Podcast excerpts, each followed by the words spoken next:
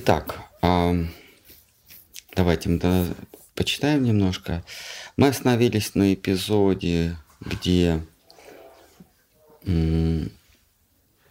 Кришна прыгнул в воду и стал плескаться, резвиться с, на глазах у ядовитого тысячеглавого или стоглавого змея Калии – а потом он поддался этому змею, змей его обхватил в свои кольца, и а, Кришна исчез из виду. И а, его соплеменники, которые прибежали, прибежали на берег реки, они упали в обморок от такого. А, и потом Кришна пришел в себя и попросил, и, и а, перед ним Баларама, оказывается, его, его старший брат. Баларама ему говорит, посмотри, что ты натворил, исчезнув из виду своих а, возлюбленных. И Кришна тоже падает в обморок при, при, при таком сценарии Кришна снова падает в обморок и приходят в сознание те, кто упал в обморок, его возлюбленные. Они приходят в сознание и видят, что Кришна в обмороке, и они тоже падают в обморок, и в это время он, он приходит в сознание.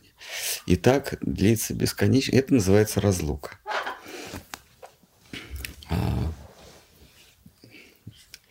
Взывал Шри Баладева к брату. Там, в Вайкунхе, у тебя нет близких.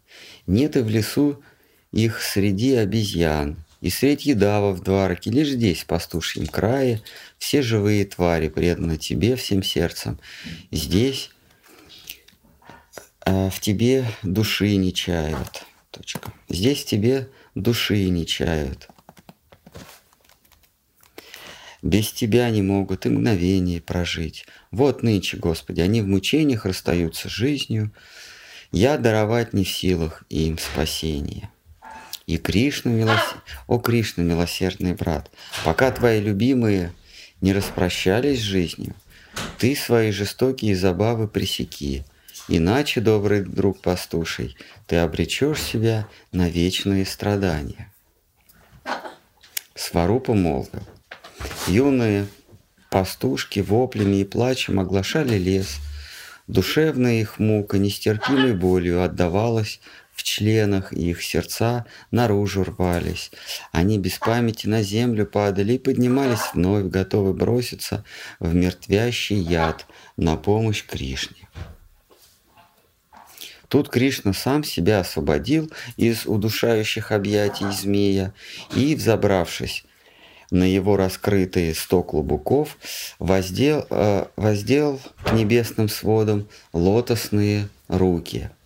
Обняв на миг любимых, Кришна следом выпростал ладони к тысяче змеиным клубукам, размеренно качающимся в стороны, подобно лицедейским возвышениям, унизанных обильно драгоценными камнями златом. Любимых, ловко подхвативший, Кришна с ними принялся плясать на дивных клубика, клубуках зловещей твари под перелив небесной музыки и, ангель, и ангельские песни. Так всемогущий чародей водил с пастушками свой хоровод любовный. Вот здесь Санатан Госвами а, показывает нам а, необычный сценарий э, танца раса, э, происходящий на клобуках э, многоглавого змея. Баларама в чувство возвратил отца, и пришлый с ним народ, и нынче все они взирали с изумлением на Кришну. Когда змеиный повелитель пал в изнемождении, Кришна с дерзкой ухмылкою сорвал платки у жен его, безропотно моливших о пощаде к мужу. Из тканей этих он искусно сплел бечевку и рукой левую ее играючи продел сквозь ноздри змея. Вскочив верхом на аспида, как на коня, погнал его по водной глади Кришна, выводя приятные напевы на свирели правой рукой, держа ее у, ла- у алых губ. Понукая аспидом, подхлестывая флейту и его, как плетью, сын Ешоды, милостями злобное создание осыпал. А жены змея а жены змеи подносили Кришне ткани пестрые, наряды, злато, украшения, самоцветы и пахучие масла, и Кришна помещал дары на аспидовы клобуки. Потом венками из утпалы, падмы и прочих лотосов, что же жены аспида ему преподнесли с Емуны, Кришна одарил возлюбленных своих и сам себя украсил. Пока змеиный царь несчетными устами пел молитвы Кришне, тот, вынырнув над гладью водной, изумив приятелей, селян, родных, которые сей миг в счастливый, которые в сей миг счастливый в хоровод, которые сей миг счастливый в хоровод пустились.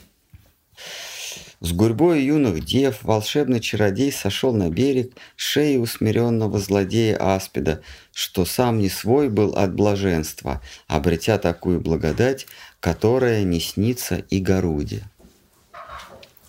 Горуда – это царь-птица, который э, возит на, на своей спине Господа Вишну. И ну, считается, что Горуда – благословенный из всех благословенных а, существ, потому что Господь Вишну всегда касается его своих, своими стопами. Но Кришна, он не притрагивается к Горуде. У Кришны вообще нет эм, транспортного животного.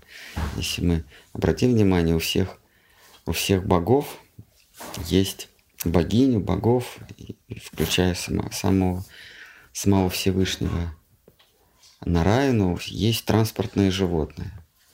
У Ганеши мышь, у Вишну Гаруда, у Дурги тигрица, да, тигр, а у Брахмы лебедь, Одним словом, какого бы мы бога или полубога не взяли бы, у него есть транспортное животное. Единственное, у кого нет, это Кришна. Потому что Кришна, он а, передвигается пешком всегда. А, ну, собственно, там расстояния небольшие. Зачем, зачем вовлекать еще каких-то э, зверей в эту логистику? Он утром отправляется на луга, на пастбище – вечером возвращается со своим тучным стадом. И было бы странно, если бы он на какой-нибудь мыши катился или на, какой, на каком-нибудь лебеде перемещался. Поэтому он пешком ходит. И тут он изменяет свои привычки, он делает своим возницей змея ну, змеи считаются проклятые существа. А, змеи проклятые существа. А змея, она не может выйти из круга самсары, если ее не убить. Она, она закольцовывается, она рождается и рождается как снова и снова, снова и снова. Вот если ее убить, то ей, э, она получает освобождение, ну, получает следующее рождение в этой эволюции. И тут Кришна берет это проклятое, эту проклятую тварь, это змеиный царь Калия, стоглавый, и а, катается на нем, как на своем транспортном животном. И вот здесь говорится в этом стихе, что такую милость даже Гаруда не мог стяжать.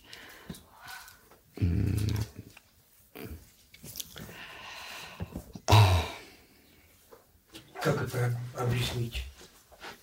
Кришна, он, э, он, он действует Он не подчиняется никаким закономерностям. Он может самому злобному животному в данном самой злобной твари в данном случае даровать самую возвышенную милость. То есть а, он подставлял, Кришна подставлял свою спину а, своим друзьям, когда он проиг, когда, когда у них в лесу происходят игры, они там в салки играют или еще в какие-то игры. И проигравшая команда, проигравшая группа подставляет свою спину, и, и выигравшие катаются. И вот Кришна, поскольку он был слабее, ну, у него команда слабее, а против, противную команду возглавляет его старший брат, и старший брат набирает себе а, контингент посильнее, и они выигрывают постоянно у группы Кришны. Кришна проигрывает и верхом на себе катает кого-то из команды Баладевы. Вот на нем кататься, да, вот так, так, есть такие редкие случаи. Но чтобы Кришна на ком-то катался, и вот тут он берет а, самого злобного аспида, самую злобную тварь и оказывает ей милость, катается на ней. Причем эта тварь хотела его мгновение назад убить. И Кришну не удалось убить, но, но он умертвил этот злобный змей а, Кришниных односельчан. Они, этот, он был настолько ядовит, этот, этот э, змей, что от паров из его э, пастей э, было достаточно, чтобы отравиться. И когда пастушки, пастушки прибежали, вообще вся деревня прибежала к берегу Калинди, они только вдохнули смрад из, э, из пастей, ста пастей этого змея, и они умерли. Они умерли. И птицы тоже замертво падали. Если какая-то птица пролетала над рекой, где жил этот Калия, то она замертво падала. И Кришна, э, простив ему все злодеяния, а он же ну, фактически уничтожит, ну, это бактериологическое оружие. Э, здания остались нетронутые, э, а все население погибло. И Кришна ему это простил. Вот это массовое убийство. А, ладно, там они погибли, а бизнес пострадал, потому что это же надо сейчас молоко как-то приготовить в город, отвезти, продать. В общем, с бизнесом проблема. Рабочих рук не хватает. Кришна ему простил и стал на нем верхом кататься. Вот. А, ладно, там дом или еще что-то, а вот гешефт не должен страдать никогда.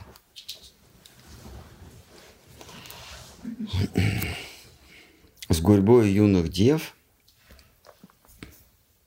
Волшебный чародей сошел на берег с шеи усмиренного злодея Аспида, что сам не свой был от блаженства, обретя такую благодать, которая не снится и Горуде. Едва от слез сородичей, обсохнув и смиренно выдержав объятия и молитвы их, владыка принялся читать нравоучение поверженному змею –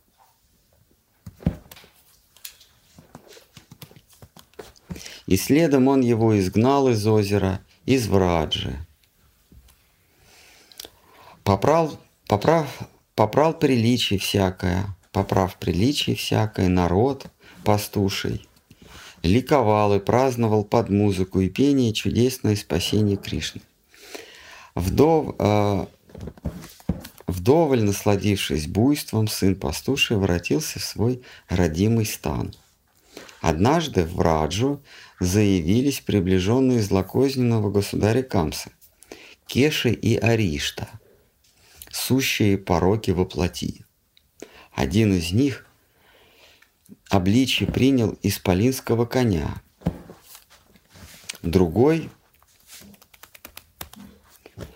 быка размером с гору – и принялись злодеи землю в Радже сотрясать ударами копыт, вселяя трепет в души обитателей Гакулы. Столь велики непрошенные гости были, что, казалось, головами подпирали небеса. Громоподобным рыком бык и конь повергли на земь люд пастуший. Как ни пытались близкие его отговорить от схватки со свирепыми зверями, Кришна оставался непреклонен. С отвагой витязя он хлопнул по плечу себя и выступил вперед гостям навстречу. Первым перед взором Кришны показался скачущий быстрее ветра Кеша. Кришна с места не сходя пнул злобное создание так, что тот, кружась в полете, скрылся за окраиной селения. За окраиной, за окраиной селения следом подоспел гигантский бык Аришта. Кришна ловко нос ему проткнул, продел ему веревку и связал его, и, связав его, метнул к стопам владыки Гапишвари, Шиви. Когда скакун явился вновь, тот, чье могущество неиссякаемо, в прыжке вскочил строптивому коню на спину, зверю, на спину зверя и в мгновение обуздал его, а после щеголял верхом, катаясь по селению на послушном звере. А, вот здесь Кришна в точности повторяет подвиг Александра Македонского. Ну или наоборот. Александр Македонский, он тоже усмирил... Невского. А? Невского. Невский тоже усмирил Буцефала? А, Македонского. Вот. э, Когда ему было 16 лет, Александру, ему, ему к нему подвели гигантского коня, Буцефал звали. Его, его назвали Буцефал, потому что а, он был как бы... А, Буцефал – это голова, гол, а, ба, голова быка. Ну, бу- Буцефал, да, голова быка. Огромный был конь. Никто его не мог усмирить. На него Александр скочил и унесся за горизонт. И через час он уже с усмиренным конем вернулся. Ну Вот, и так он обрел славу неустрашимого воина. А вот э, Кришна, он, по примеру Александра Македонского, Александра Великого, тоже этот подвиг проделал. А, И, ну, вы не думайте, что это Александр Македонский, э, по примеру Кришны сделал, потому что а, Бхагава, там есть исторически было, была написана в, в X веке нынешней э- э- эры, нашей эры, а Александр Македонский жил в 320-330, в, 300, в середине 4 века до нашей, до нашей эры. А наша эра это какой год? Это с, с рождения Господа нашего Иисуса Христа. Нулевой год. Почему Иисус Христос Сын Божий? Потому что Он в нулевой год родился. Да, ну, а Гос- Господь Бог, Он решил а, не зайти на землю во, как Сын Божий, да, на стыке э, нашей эры и до нашей эры. Прям вот в нулевой год родился, представляете? Ну, такие бывают совпадения, ну, странные, чудесные совпадения. Например, Гагарин в космос полетел в день космонавтики. Тоже. Такие бывают.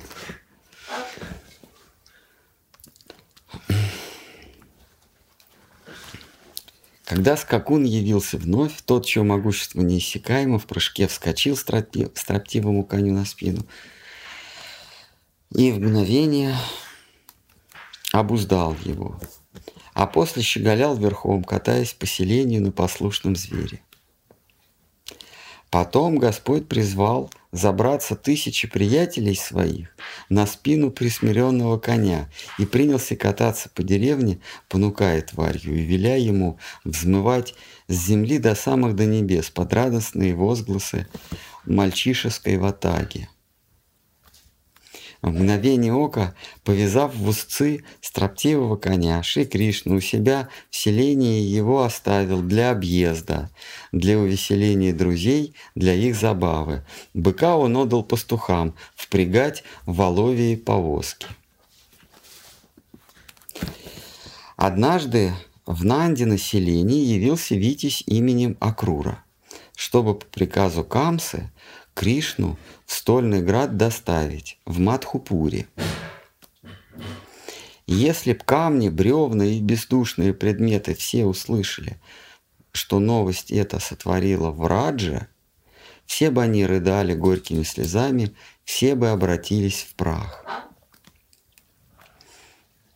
Тем вечером пастушье селение погрузилось в горе. Заслышав эту весть, пастушки падали без чувств на землю. Ешода в ужасе от повеления Камсы жизнь ее отнять, одежду своей сокрыла Кришну, спрятавшись в покоях дома, чуть дыша. В покоях дома, чуть дыша, читать пустилось заклинание, защитные молитвы. Акрура утром Нанди объяснил цель своего приезда в Раджу и привел бесчисленные доводы, зачем понадобился Кришна Камсе. И Нанда, убедив Ешоду, что ничего опасного их чаду не грозит, призвал во, во двор Шри Кришну. Девушки в беспомощном отчаянии взирали на возлюбленного, будто Нанда их, будто Нанда жизни их лишал, лишил. И тяжело вздыхали. Милый, милый. Ешода вся в слезах, из...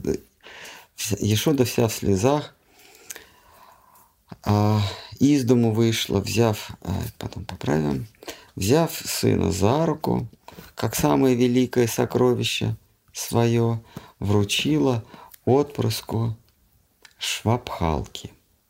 Это сын Акру, это Акрура, сын Швабхалки и к мужу своему, поворотясь, промолвила, «Я отдаю вам нынче все, что у меня есть в этой жизни.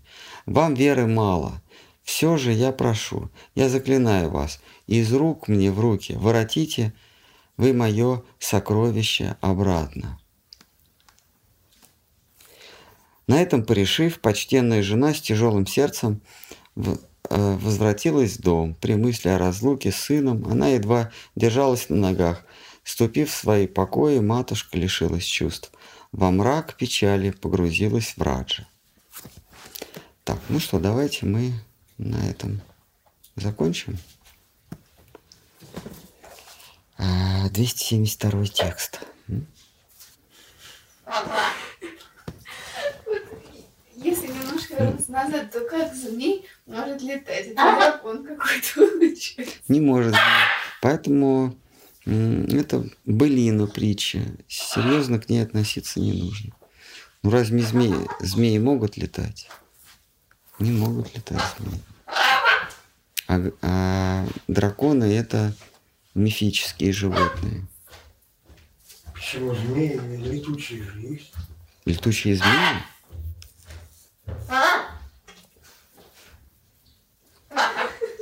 Есть есть с ногами змеи. Это я... Змея не может летать, а змей-то может.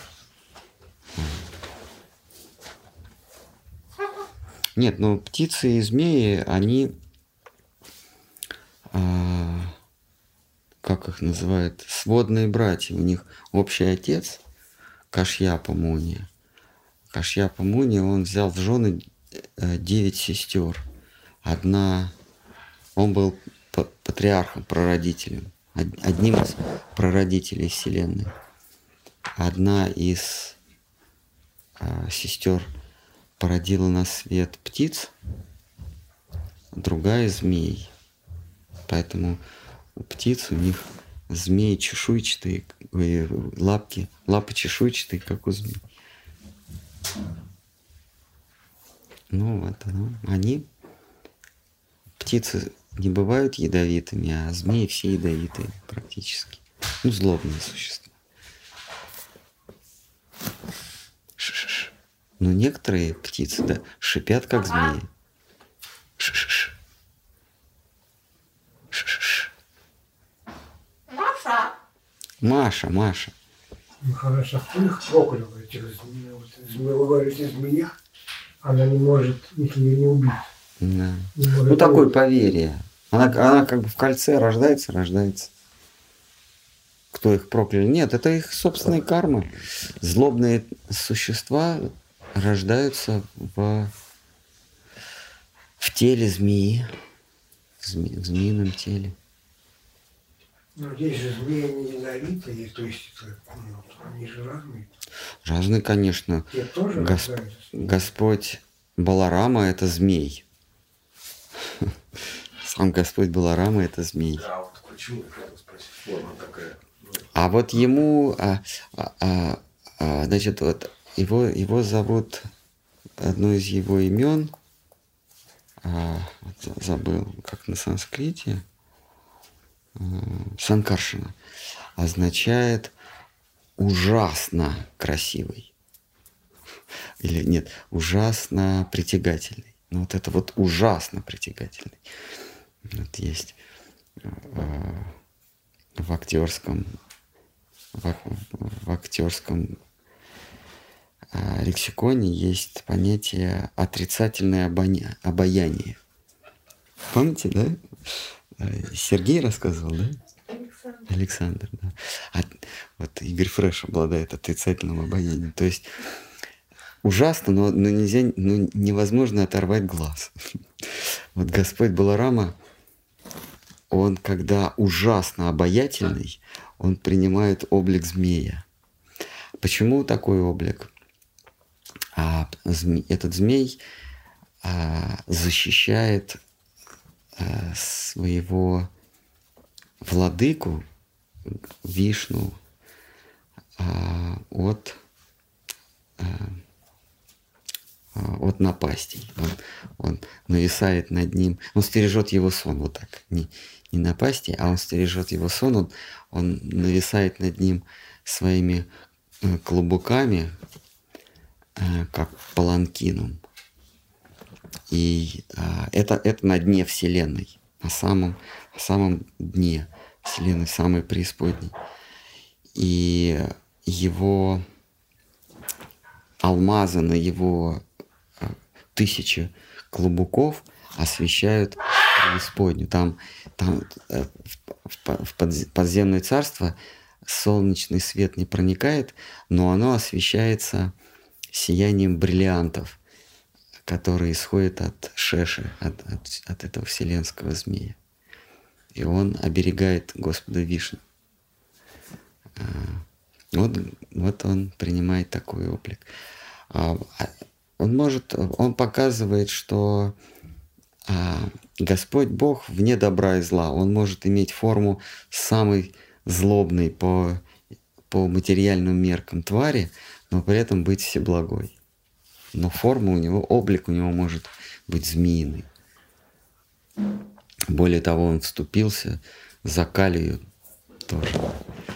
Эти а, а, Джана Миджая хотел уничтожить все змеиное племя.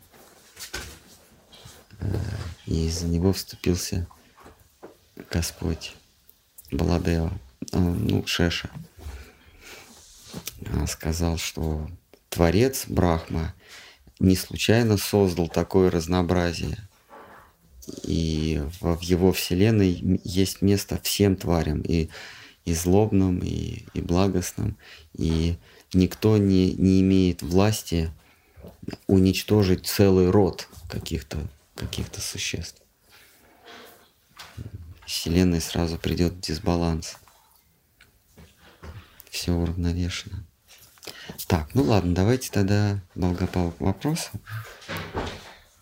А, Есть проблема, что вопросы уже все сегодняшние есть. Нет, мы давайте а, закроем вопрос с вопросами с прошлого раза. Хорошо.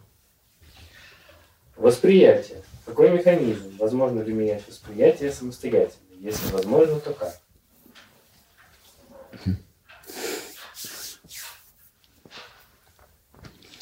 а, ну, хороший вопрос.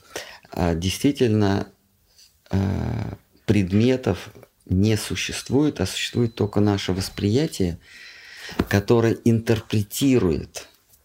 То есть мы интерпретируем восприятие как а, обилие предметов вокруг нас. То есть предметов нет, а есть мои ощущения.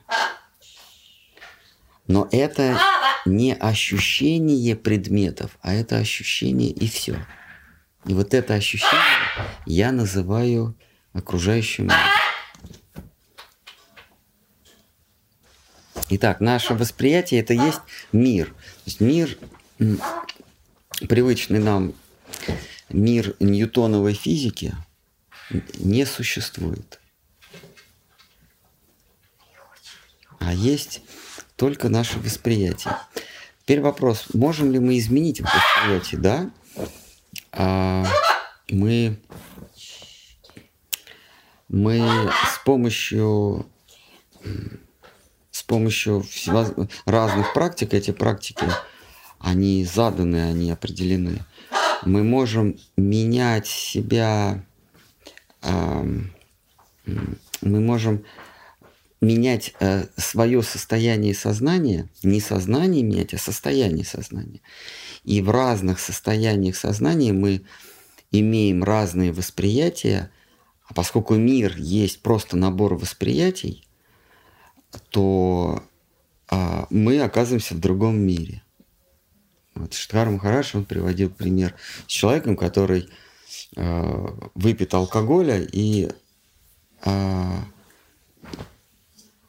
и э, меняет свое состояние сознания. Вот он в одной из лекций говорит, что человек может, например, напиться и к, там, к матери или к сестре уже испытывать вожделение в нормальном состоянии сознания ему это в голову не придет. А здесь он меняет свое состояние сознания, смещает его, то есть смещает свое восприятие.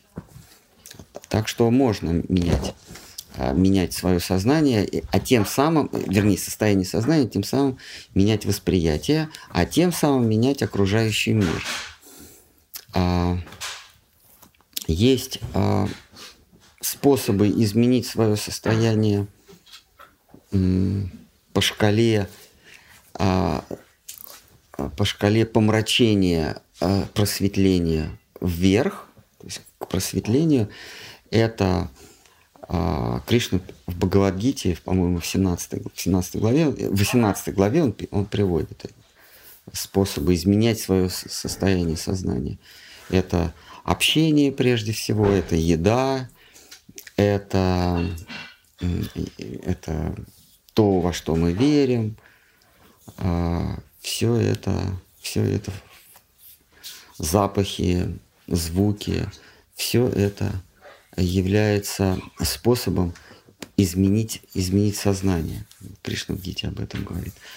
А, есть способы поменять свое сознание привести его в состояние просветления. Но это прежде всего медитация, йога, а, чтение мантр, а, совершение добрых дел а, или, или святое созерцание, то есть созерцание своей, своей внутренней сущности. Кришна тоже приводит эти примеры, тоже в Гите он говорит – есть карма-йога, есть гьяна-йога, есть тхьяна-йога.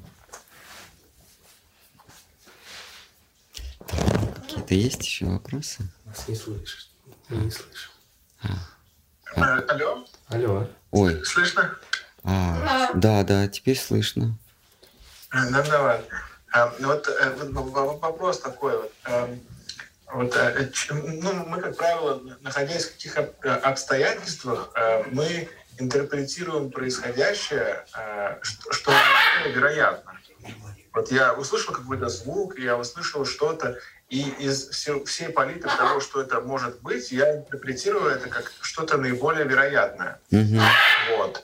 То есть, то есть получается так, что я своим умом урезаю э, бесконе... ну, мир, который может быть бесконечное количество вероятностей, я урезаю до а, а, чего-то а, вероятного или правдоподобного. Тем самым оказываюсь в мире демо-версии. Ну да, некую, некую, некую картинку, да. Вот. А, а вот э, каков, каков мир а, вот, и, и без э, э, включенной функции вот этого вот вырезания э, того, что ну, наверняка могло бы быть? А каков мир, мир на самом деле? Э, э, это, ну, в физике это называется монохроматическая волна. То есть это колебания. Так, ну, так, значит, вот мы закончим. Каков э -э этот мир? Ну, этот мир, он субъективен, то есть он существует а, в нашем сознании, вернее, в сознании каждого наблюдателя. Каков он на самом деле? На самом деле это, это а, бесконечное количество вероятностей. То, что мы с вами наблюдаем, это я сейчас с позиции квантовой физики говорю, то, что мы с вами наблюдаем, это коллапс вероятностей. То есть вот есть бесконечное количество вероятностей, и мое сознание сводит бесконечное количество, такой мультиверс есть такое понятие, множественная вселенная. Тут бесконечное количество вероятностей сводит к тому, ну, ну, к некой картинке, которую я наблюдаю, а, а сводит это, исходя из моего моих желаний, моего опыта. То есть вот мой опыт, он формирует из бесконечного количества а, вероятностей картинку, которую мне нужно, да, или которую, которой я прикован, что ли так. Ну вот можно, а, если слышали такое, такое понятие, в физике есть э, принцип неопределенности. Штхар Махарадж тоже этот принцип переносит э, на духовную почву. Он говорит, что там, в самых высших сферах, э, здесь главный принцип – это принцип неопределенности. Ты никогда не можешь быть уверен э, в Боге, в Кришне. Не в Боге, а в Кришне. Потому что он не подчиняется никаким закономерностям. В, в Господе Вишну ты можешь быть уверен всегда. Он никогда тебя не подведет. А он есть незыблемость. Вишну – это само воплощение незыблемости. Это Господь Бог. Он никогда не подведет. Как бы ты далеко не отдалялся от Господа Бога, ты, ты при определенных правилах, при определенных условиях, ты вернешься и он будет такой же, каким ты его оставил. Он, он никуда не исчезнет. Кришна – это прямая противоположность Богу, а, Господу Богу, как незыблемому началу.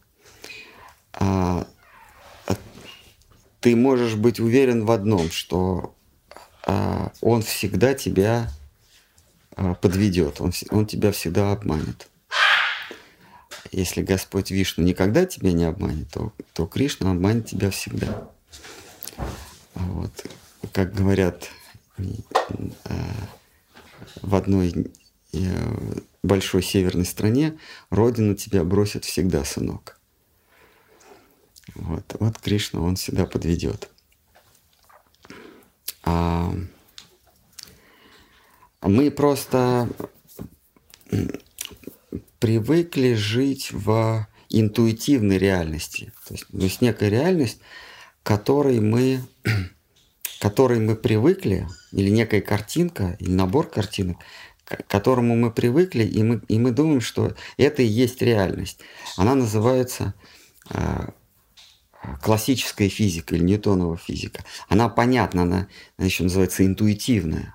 То есть понятно, что вот есть предмет, он шар какой-нибудь металлический, он катится с определенной скоростью, он стукается, стукается о другой шар, и они разлетаются. Можно, можно рассчитать, с какой скоростью он, его массу, его скорость, и рассчитать, на какое расстояние они откатятся. То есть все, все понятно. Мы видим предметы, а, мы видим предметы, мы видим явления.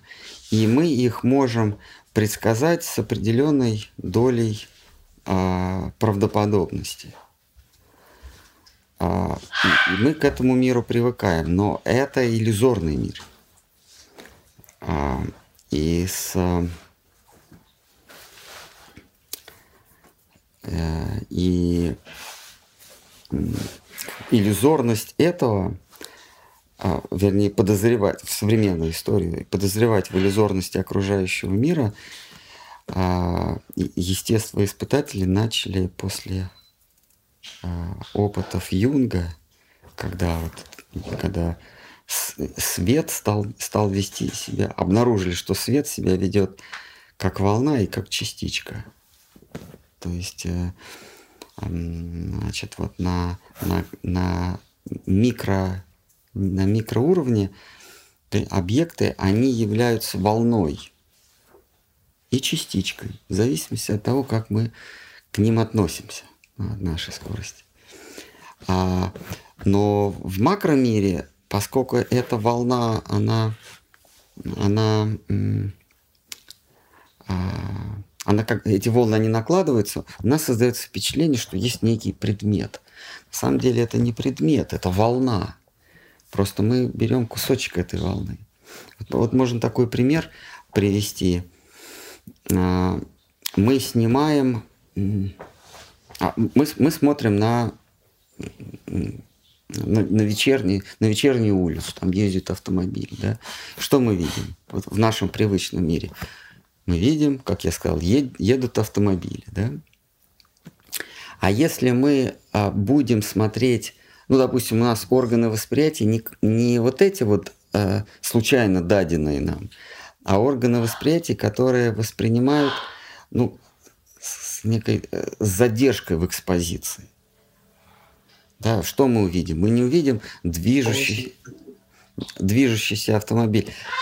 А, то, то есть мы не увидим автомобиль, а мы увидим а, ну, некую такую полосу.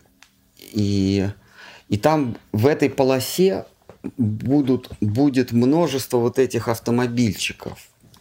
То есть это будет не, не, не, а, не фотография а моментная, а, скажем, мы, мы растянули экспозицию, это уже будет не автомобиль, а вот такая вот такая колбаса, такая вот змейка с автомобилем в, в начале, а дальше такой хвост такого же цвета. Вот вопрос, а что более реально? Вот то, что я вот этими глазами вижу, или вот этим вот фотоаппаратом с длинной экспозицией? И то, и другое реально. Просто все зависит от, все зависит от а, чистоты восприятия. И вот а, отсюда вот знаменитый в квантовой физике принцип неопределенности – вот эта формула а, дельта x на дельта p меньше там, усеченной постоянной планка. Ну, неважно. В общем, а, а, мы, а, мы никогда не можем... То есть, если мы знаем, если мы знаем а, координату, то есть, если мы знаем, где предмет находится, то есть мы его видим, то мы никогда не будем знать э, э, скорость его движения. Понимаете? То есть, если я вот вижу вас, я, я не знаю, с какой скоростью вы двигаетесь, потому что а, я взял, я, я схлопнул вот эту вот, вот эту вот длину, вот эту колбасу восприятия до одного мгновения. То есть я просто вас урезал. Вот эту всю волну, волну, которую вот называетесь вы, да. А если я вас решил а, воспринять более полно, то есть я увидел, я вас увидел вот движущимся, то я буду знать, с какой скоростью вы движетесь, но я не буду знать, где вы находитесь.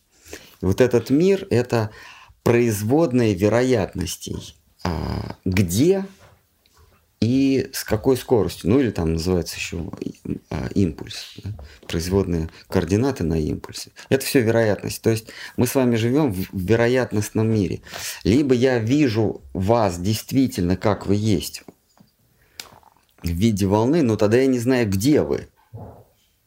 Ну вот действительно, вот, вот мы засняли вот этот вот движущийся автомобиль, вот эту вот полоску. Ну или, ладно, бу- будет не автомобиль, а огонек автомобиль. Знаете, вот когда держит длинную, длинную выдержку и там на вечерней улице вместо машинок такие вот змейки, свет- такие светлячки, да? Видели такие фотографии? А, это более... а, вот эта картинка, она более приближена к реальности, потому что она охватывает время или изменения, чем конкретно вот огонек или вот а- автомобиль. Вот это вот оно более отражает реальность.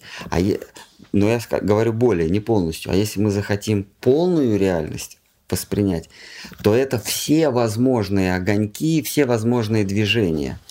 И вот сумма всех этих возможностей или всех возможных траекторий, всех возможных волн, вот сумма всех-всех-всех, которые в принципе может быть, и есть, э, и есть свет.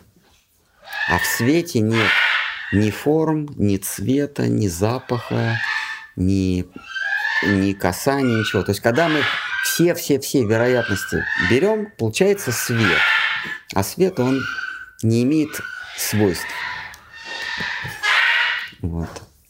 Вот мир на самом деле это просто свет. Его еще называют а, в ведической традиции его называют брахмаджьоти или свет духа, свет бра- брахмана.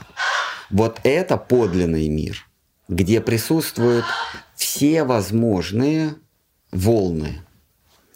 И вот они накладываются, и получается вот эта самая прозрачность. То есть вот этот свет, который невидимый, вот это, то, что мы называем светом, да, а, потому что там есть все возможные колебания, все возможные волны. Вот когда мы процеживаем, вытаскиваем какую-то или какие-то волны из этого света, то появляется иллюзия а, цвета, запаха, а, кас- э, э, там, а, при- прикосновения, вкуса. То есть мы из общего, из, из этой монохроматической волны мы вытаскиваем какие-то волночки. И вот воздействие вот этих волночек, вернее, последовательность воздействия этих волночек создает у нас иллюзию времени. На меня сначала одна волна действует, потом другая волна. Это э, с шагом в квант. Одна волна, другая волна, третья волна. Я говорю, прошло столько-то времени. Но если мы разлились в подлинной реальности, то есть в этом свете Брахмана, в Брахмаджьоте, то там нет, а, нет последовательности воздействия разных волн на меня. Поэтому там нет времени.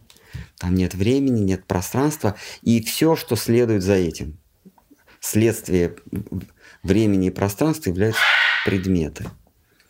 А, Вот такой вот принцип неопределенности а, Гейзенберга.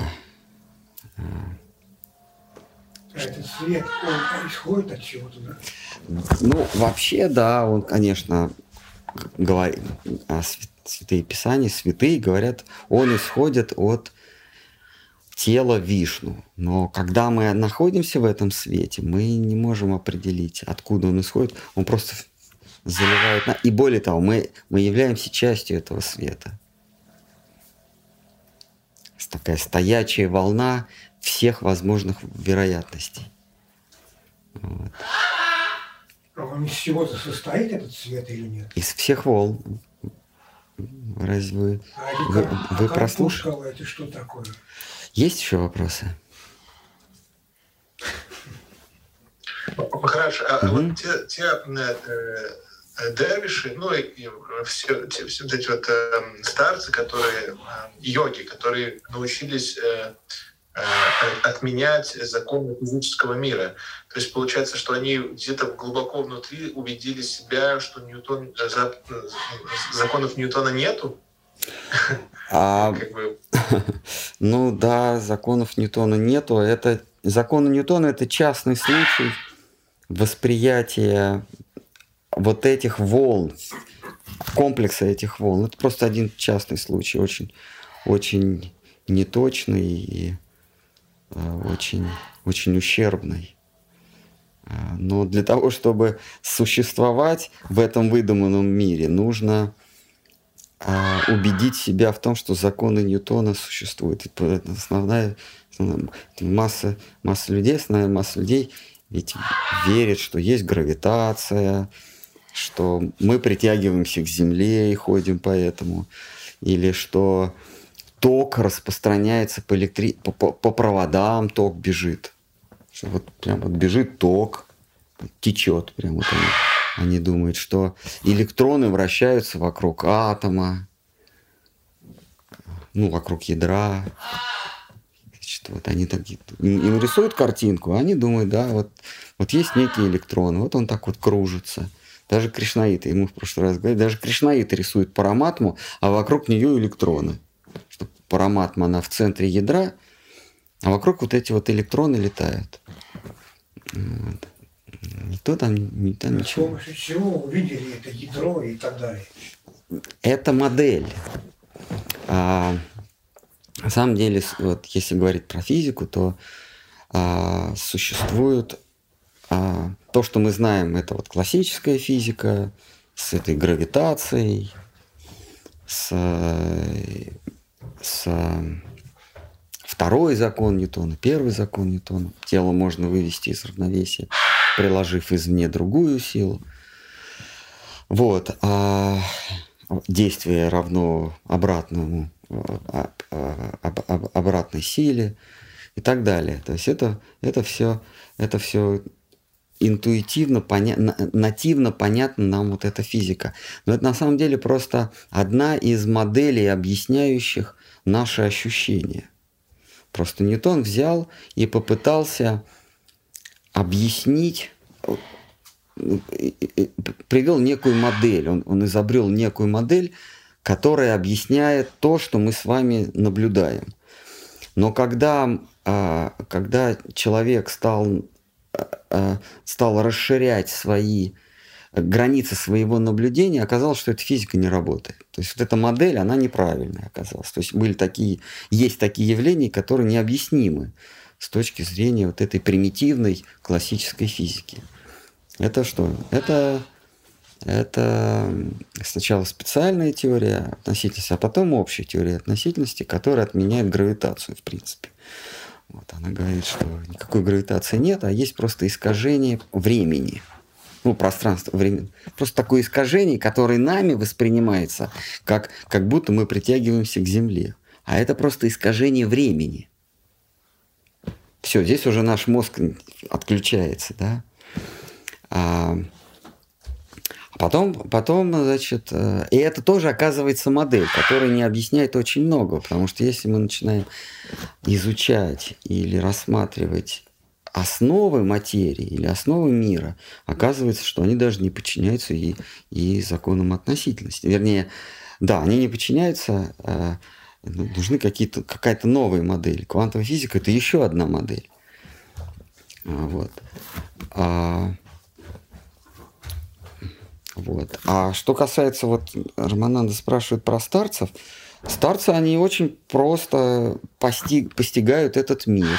Может быть, может быть, они в разные эпохи по-разному объясняют сам факт постижения мира, но вообще это сводится, если для нашей эпохи говорить, э, к очень простой вещи, что а, когда, когда один предмет а, двигается относительно другого предмета, вернее так, когда один предмет движется со скоростью, с максимальной скоростью сигнала, это называется скорость света. То есть когда один предмет движется со скоростью света, он становится а, размером, э, размером с атом, то есть он просто физически уменьшается. Чем выше скорость, тем меньше ваша масса, соответственно, и у вас меньше становится, вы худеете. Вы, вы становитесь, становитесь тоненькими-тоненькими, величиной с элементарную частицу. То есть со скоростью света может движется, двигаться только элементарная частица. Если вы сможете разогнаться до скорости света, то вы становитесь элементарной частицей. Но существует принцип относительности. Неважно, вы разогнались со скоростью света или что-то... э, Да, вот, да, когда вы разогнались со скоростью света, то все предметы вокруг вас, вообще не то, что вокруг вас, вообще все предметы мира э, э, перестают существовать. Ну, или, или э, все предметы мира движутся относительно вас тоже со скоростью света. То есть, если вы движетесь со скоростью относительно какого-то предмета со скоростью света, то выясняется такая вещь, что все предметы, то, то вы движетесь со скоростью света относительно всех предметов. То есть вы взяли какой-то какой-то какой-то предмет и стали очень быстро бежать. И вот когда вы достигли скорости света, то выяснилось, что вы бежите со скоростью света относительно не вот этого предмета, а вообще отно- а, а, а, относительно всего. Понятно, да, о чем я говорю? Болгопал. Понятно, да? То есть, как только вы достигли скорости света относительно одного предмета, вы достигли скорости света относительно всех предметов. А, и действует обратный принцип. Если где-то во Вселенной что-то что летит со скоростью света, а мы знаем, что это, это элементарные частицы, или свет, если э, где-то во Вселенной, хоть в одном месте, что-то движется со скоростью света, то оно движется со скоростью света относительно вас, наблюдателя. Соответственно, вы тоже движетесь относительно этого со скоростью света. Понимаете, да? Если где-то что-то пролетело со скоростью света, то вы пролетели мимо него тоже со скоростью света. А если вы достигли скорости света, то вы достигли скорости света относительно всего. То есть вам даже ничего не надо делать. Если где-то что-то летит со скоростью света, то вы уже движетесь со скоростью света относительно всего вообще. Это вот ключ к, к освобождению. То, что я сейчас... Вот. А, а- а как только вы достигли скорости света, вы слились с Брахмаджьоти. Для этого не нужно бежать никуда. Для этого нужно просто сесть, закрыть глаза и понять это. Понять то, что вот я сейчас сказал. И вы уже движетесь со скоростью света относительно всего, и вы в, в- духовном сиянии пребываете. И, и пребывали всегда, оказывается. Вот так. А Я где-то слышал э, мыслителей, то ли Канта, то ли до Канта, на которых он основывался. У них было, они обдумывали такую мысль, что это по поводу интуитивности. Мгм. Они обдумали, что вот нам кажется, что взаимосвязи причинно-следственные, они рациональные, как бы. И, но что при приближении как бы это не так, что вот нам кажется, что мы хлопок делаем, и звук он исходит именно из нашего физического действия, или там, допустим, шар э, бьется в другой шар, и другой отлетает. Нам кажется, что это какая-то взаимосвязь. Но они говорят, что на самом деле вот эта вот голове взаимосвязь между двумя событиями, она абсолютно иррациональна и интуитивна. Да, когда- мы, мы приписываем закономерности, которых нет. что он говорит, на самом деле, может быть, эти мы связаны просто, на самом деле они отдельные, звук и, и там как пример было, что как бы каждое утро на ферме петухов кормят в 9 утра там куриц. И вот они думают, что каждое утро в 9 утра фермеров кормят. Потом в какой-то один день приходит и голову отрубает. И типа они говорят, ну, типа, он же должен был кормить. Ну да. А, вот мы обсуждали э, вчера, а, вот мы двумя глазами видим а, объемную картинку, а одним глазом мы видим, мы видим плоскую картинку. Но когда мы закрываем один глаз, плоская картинка не становится, мы все равно видим объемную картинку. Почему это так? Потому что наш ум, он дорисовывает объемность. Вот мы не можем одним глазом видеть объемную да, картинку. Это невозможно. Потому что это, э, мы, мы, мы уничтожаем э, стереоскопичность. Но при этом мы все равно одним глазом видим объемную картинку. Вот я знаю, это ближе, это дальше. Почему? Потому что это в уме у меня ближе и дальше.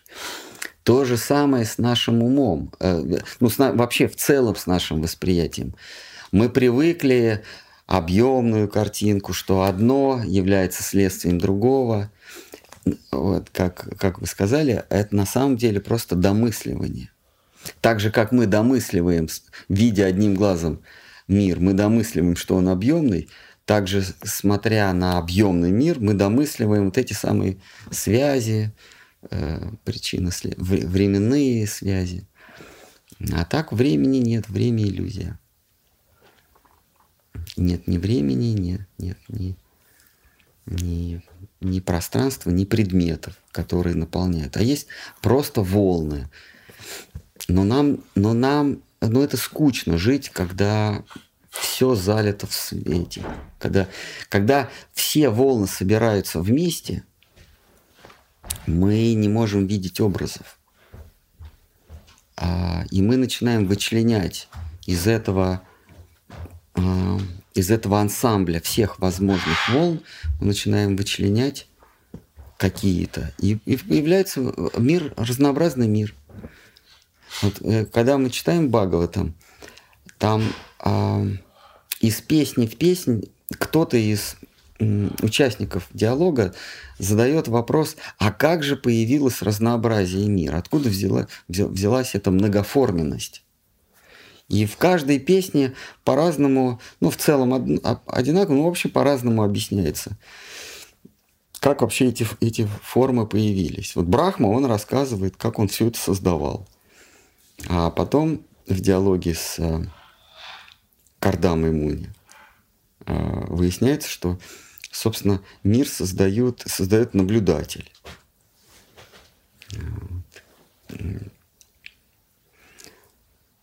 Да. Так, ну давайте еще есть, может быть, вопросы. На Ютубе есть? Давайте, да. Баралеш Тандават. Дандават Динанат. Э, по, по поводу восприятия мы э, вот разговариваем. Можно вас попросить э, рассказать про фильм вот вы посоветовали, я, снова я и мама. Вот мы посмотрели, некоторые люди, и восприняли по-разному.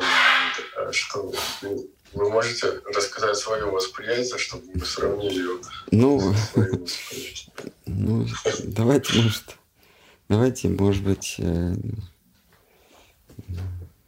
не сейчас, в следующий раз давайте.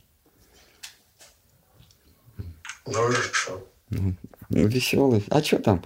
Там просто веселое, что человек создает собственный мир и наделяет его свойствами. Просто там а, это весело обыгрывается. А идея-то чего? Мир, мир это произведение моего ума.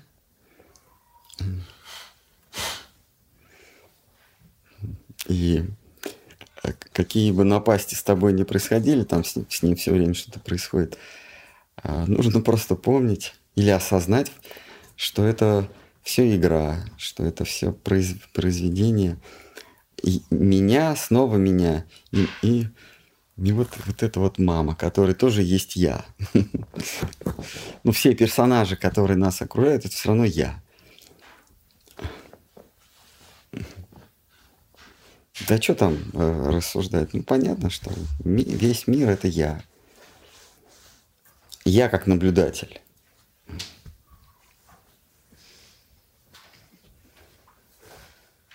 Ну, вот я до этого приводил пример, да, если мы держим большую выдержку, э, э, экспозицию фото фотографии, то предметы превращаются в таких змеек. Если мы делаем фотографии короткую выдержку, э, вернее так, не предметы превращаются в змеек, а мы видим змеек. Никто ни во что не превращается. Если мы делаем короткую экспозицию, то мы видим четкие предметы. А, и, и, в нашем мире, в нашем привычном мире мы говорим, нет, на самом деле предметы, они имеют четкие определенные формы. То есть волновая функция у нас коллапсировалась в вот конкретную форму. Там есть цвет, там есть запах, там есть э, температура, там есть вкус. Вот все это такое четкое и определенное. И нам просто нужно, чем занимается наука, классическая наука, не квантовая. э, нам нужно просто отточить, отсовершенствовать органы восприятия, а если их недостаточно, надо, надо создать приставки к своим органам восприятия, к глазам, к ушам, э, там, к носу, и э, сделать картинку этого мира как можно, как можно менее размытой. И вот это будет истина. То есть познать мир – это четко познать мир. Но квантовые физики, они с ухмылкой говорят, нет, нет, а почему вы взяли, что вот четкое, то есть вот а, а, мир а, с, с малой экспозицией, то есть вот этот четкий мир, где есть четкие линии, это настоящий мир. А вот это вот протяженная вот эта вот световая змейка, это не настоящий. Почему восприятие в, в протяженности, оно не настоящее, а такое резкое, обрубленное, дискретное восприятие, оно настоящее. И с чего это вы вдруг взяли? А по, по, а, по привычке мы говорим, а вот это настоящее. Когда я вижу четкие цвета, это настоящее. Когда я вижу такую вот а, размытую картинку, это не настоящее. Вот. А с чего, с чего мы взяли, что когда мы четко воспринимаем, резко воспринимаем э, предметы, это по-настоящему, это, это мир, какой он есть. А когда у меня размытость, дальнозоркость или близорукость, вот у вас что? А? Да, я плохо вижу. А почему вы думаете, что вы плохо видите? Может быть, мир такой, как вы его видите. Более того, он такой и есть. То есть, когда у вас размыта картинка, вот как вот с этой вот движущейся, вот с этим автомобильчиком, это более реальный мир. Так вот, когда э, на самом деле это действительно более реальный мир, когда мир расплывчат, он более реальный, чем когда он четкий. Просто он менее удобный. Вы не сможете в, в, расплыт, в расплытом мире, вы не сможете э, четко эксплуатировать. Потому что все, все будет расплываться. Звуки будут растянутые, образы будут э, размытые, запахи будут не четко шоколад, клубника, а ферментированные продукты жизнедеятельности. И почему вы считаете, что вот когда четко шоколад, клубника, слива – это настоящее, а когда это все с душком – это не настоящее? Ну, это адское с душком. Нет. Так, а, то есть... А, Бесполезное. Бесполезное, да. Когда вот четенько, это полезно, поэтому это настоящее. А когда это расплыто, то есть, то есть мы раз, размываем а, монохроматическую волну. Мы распо, рас, а, волну вероятности мы размываем, и мы говорим, это не настоящее. Нет, на самом деле это более настоящее. А когда это мы размываем совсем-совсем-совсем сильно, до бесконечности, то оказывается, что волны, волн никаких нет, а есть просто стоячий, стоячий свет. То есть вы не расплывчатый мир видите, а вы видите все свет, все залито светом. И это есть просветление, это есть состояние йоги. Э, состояние, которое в Бхагаватам описано, когда, э, когда Дритараштра и Санджая, и Друпади, Дритараш, не Друпади, а жена Дритараштра, как ее звали. Слепая, которая добровольно слепая. Гандари. Ганда, Гандари. Гандари, Гандхари, да. А вот когда они вот и, и, имеют этот опыт мистического света, мистического огня, когда они входят в этот мистический огонь, это как раз и есть просветление. Когда четенький мир – он сначала растворяется вот в этих вот волнах, вот этих, э, ну, да, вот в этих волнах восприятия. А потом волны превращаются в свет. Это более реально. А, а когда все четко, это как раз майя, вот стопроцентная, не, раз, не разбавленная никакой истиной майя. Это когда все четко мы четко отличаем запахи, мы четко видим цвета, Мы четко слышим звуки, вкусы, мы можем отличить, отличить трюфеля от паюсной икры четко. А вот когда все размыто и непонятно, что это за запахи, что это за вкусы, что это за цвета, что это за звуки, все такое, такое силиконовое. Тебя, тебя такое об, обволакивает. Ну, или после медитации, что, собственно. Или после добрых дел. То есть есть а, путь благодеяния, путь а, анализа этого мира, а есть путь а, опрокидывания сознания внутрь себя, путь само, самосозерцания. Приводит к одному и тому же результату.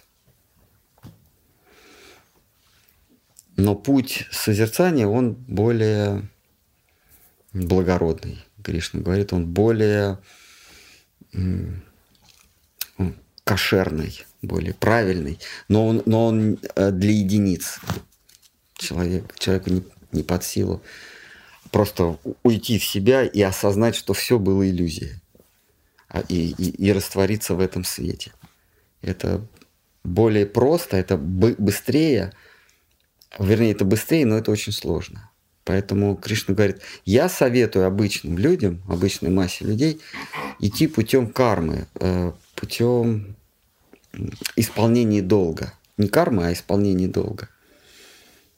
А, и это все есть элементы одного великого пути Будхи, или Кришна говорит, или, или Бхакти. То есть это синонимы Будхи йога, путь разума и путь преданности – это одно и то же. Ну, по крайней мере, автор всякой йогической доктрины, он будхи, разум и преданность соединяет синонимич, синонимические связи. Так что это одно и то же. Хорошо, а как, как гьяна-йога переходит в фиану? А, а очень просто. Когда вы регистрируете, что все вокруг вас есть просто колебания – и это колебание вызывает в вас ощущение, и это ощущение иллюзорно, следующим шагом вы понимаете, что вы, как наблюдающие эти колебания, вы не иллюзия. То есть все, что вы воспринимаете сейчас, это иллюзия, вызванная вашим колебанием, а, вашим wobbling, вот это дребезжанием. Но значит, вы-то не есть, э, э, это вы дребезжите, вы, вы колеблетесь. Вот вы есть э, истина. И тогда гьяна-йога, то есть а, а, раз, размышление об окружающем мире, переходит в размышление о самом себе. И это этот квантовый скачок в самосозерцание. Гьяна-йога переходит в тхьяну. То есть вы уже не иллюзию рассматриваете, а вы рассматриваете нечто за гранью иллюзии, то есть себя. И это есть тхьяна. Тхьяна от слова неподвижное или зафиксированное что-то, дха. А, вы осознаете, что вы есть истина. Истина, как мы всегда говорим, это что-то незыблемое, не неподвижное, не подверженное э, изменению. Дх, вот, этот, вот эта частица дха не подвержены изменению. Вот дхьяна – это такой это гьяна, но о чем-то недвижимом. И вот это что-то недвижимое – это вы. Кроме вас нет истины в, этой, в этом мире. Ну, в вашем мире. А, есть абсолютная истина, но в нашем с вами, у каждого, в, каждом нашем мире а, э, истина – это это каждый из нас.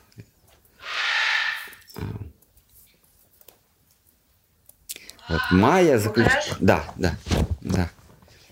Ой, извините, я перебила. Нет, нет, нет, ничего. Говорите.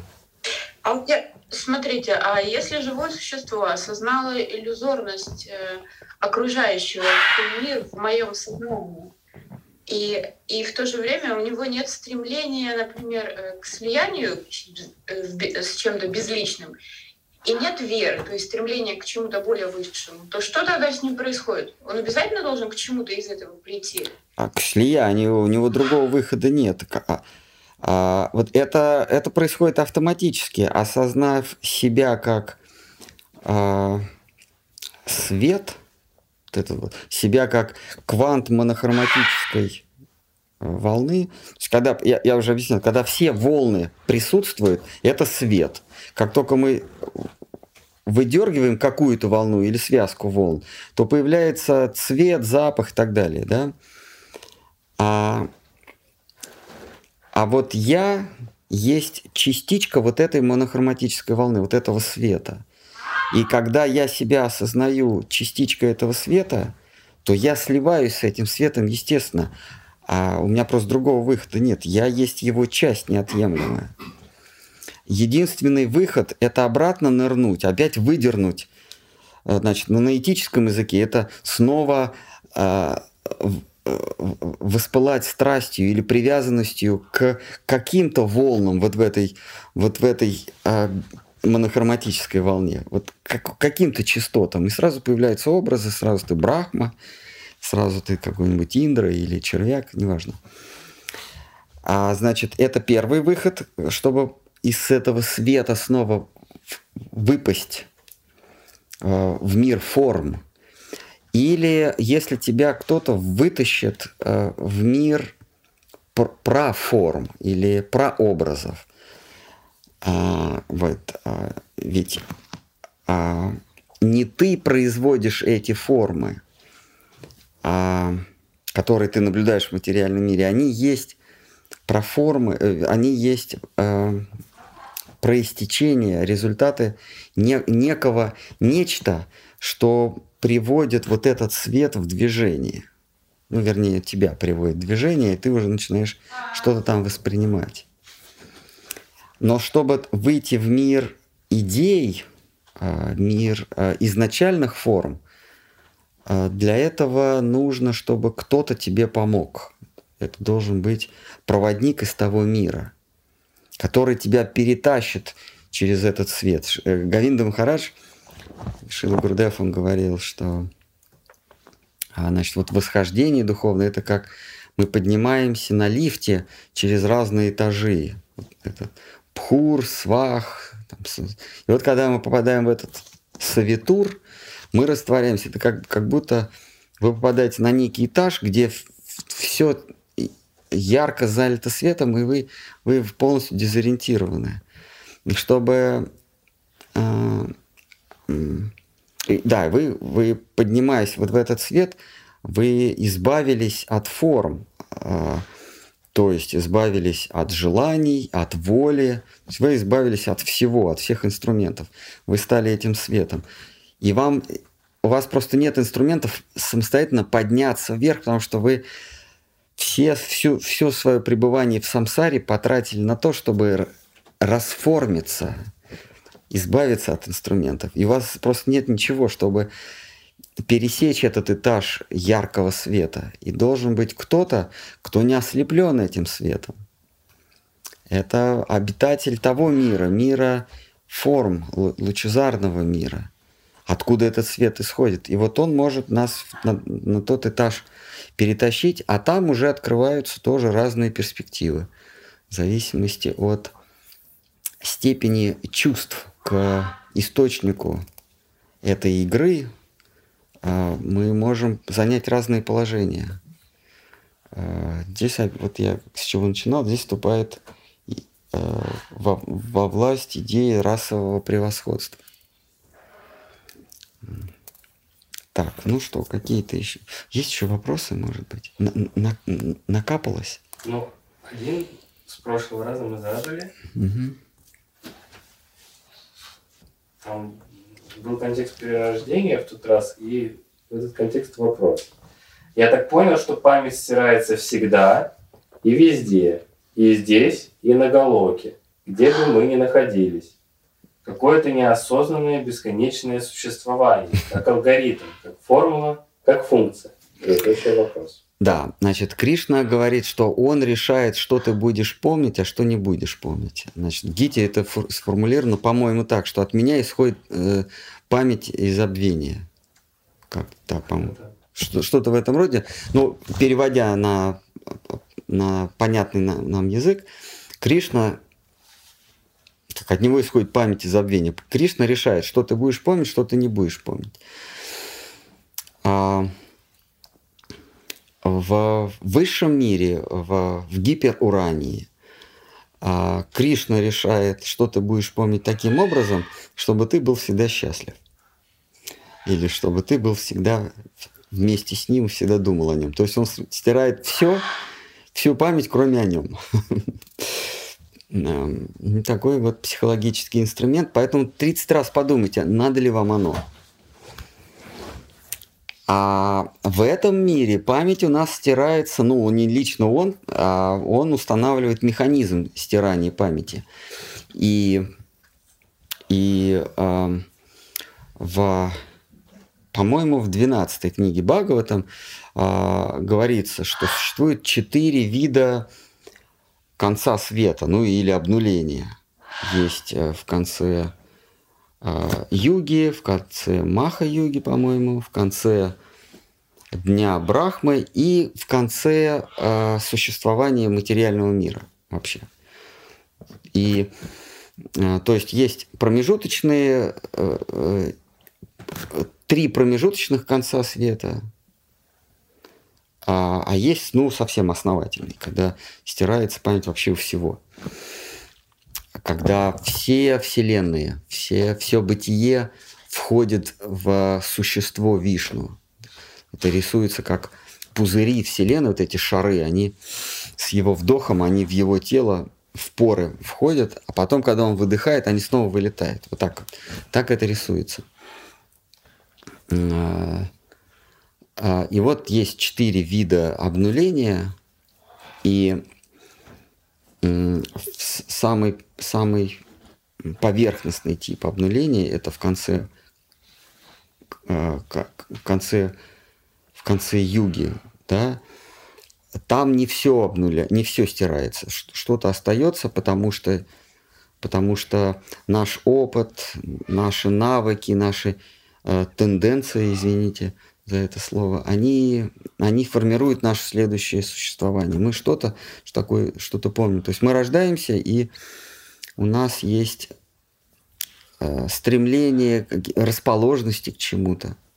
Да, это не полное, не, полное обнуление. И, естественно, когда мы расстаемся с, с конкретной физической оболочкой, внутри вот этой, вот этой махаюги, вот мы можем рождаться тысячи, миллионов раз – вот, вот мы, допустим, умираем в теле человека, потом рождаемся там в теле э, в теле ну, армяни, не, ну, нет, другого человека, ну, или белоруса. То есть, умираем в теле одного, рождаемся в теле белоруса. То у нас неполное стирание происходит. Бывает даже случаи, что мы можем даже помнить что-то. Ну, если мы не родились, э, как я сказал.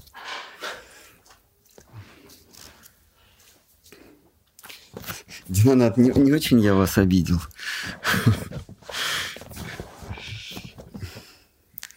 Вот видите, наверное, обидел.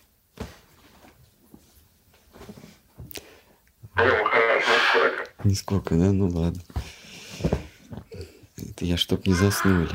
Ой, а мы, а мы же в Ютубе сейчас. Угу. За это могут посадить. Давайте забудем. Да?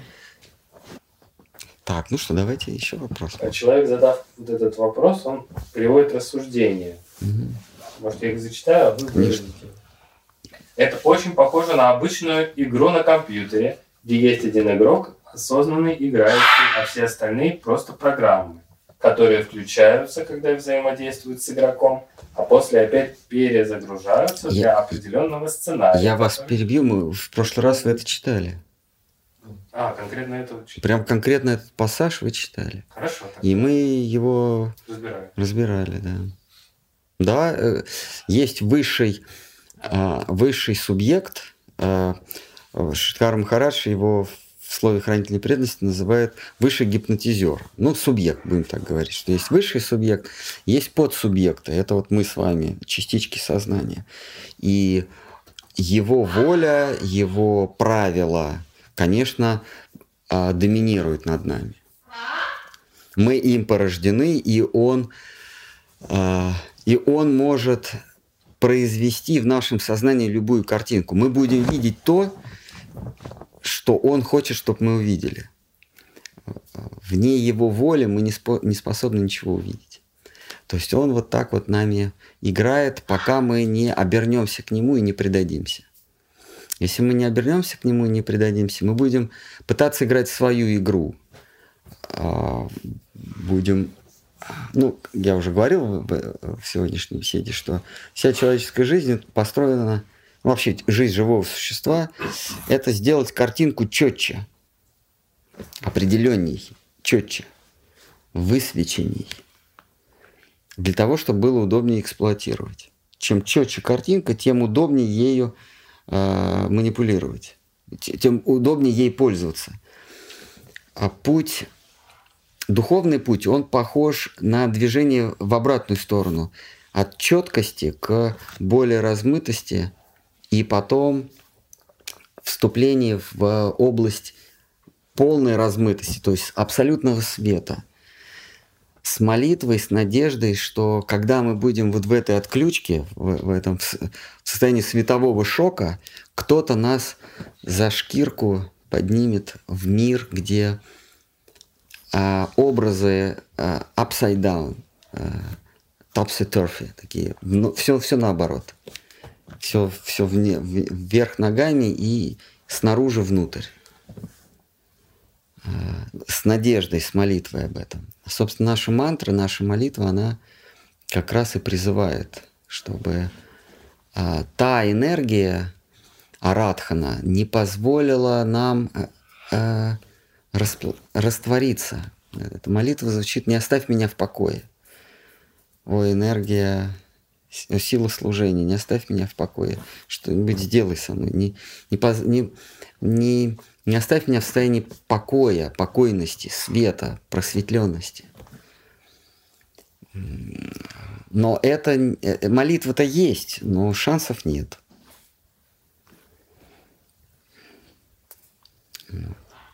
Ну что, еще, может быть, Есть немножко. давайте.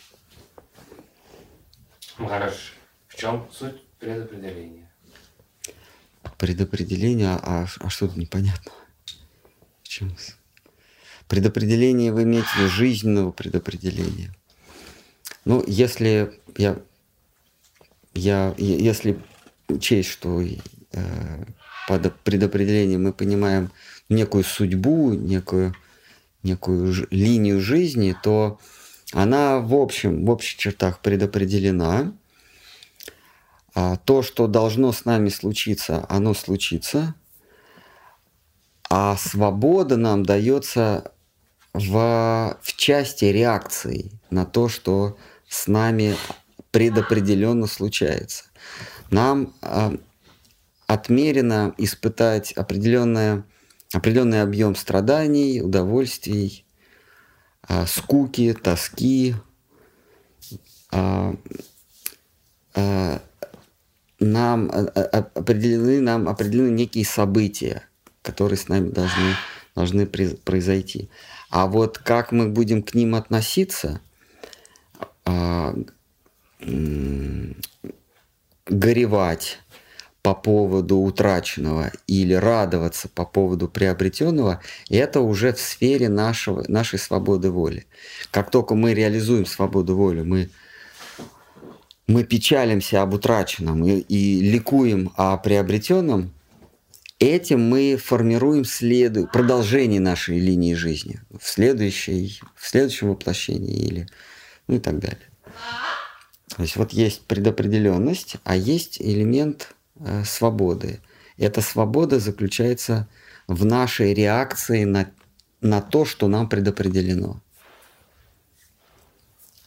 Вот нам предопределено иметь столько-то детей, например, или а, там, получить такое-то увечье, а, или м, выиграть лотерею.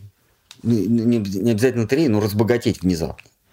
Или нам предопределено тяжко работать и разбогатеть, или тяжко работать и не разбогатеть. А вот реакция на это, вот, что я все, я это выиграл, теперь это все мое, я, я владыка всего, это не предопределено. Мы, мы можем мудро к этому отнестись. А мы можем мудро распорядиться своей удачей, а можем глупо. Точно так же с потерями. Мы теряем что-то. Обязательно в этом мире мы что-то теряем. Близких, богатство, доброе имя, власть. Когда-то получаем, когда-то теряем. И главное не, э, не горевать, не бедствовать по этому поводу.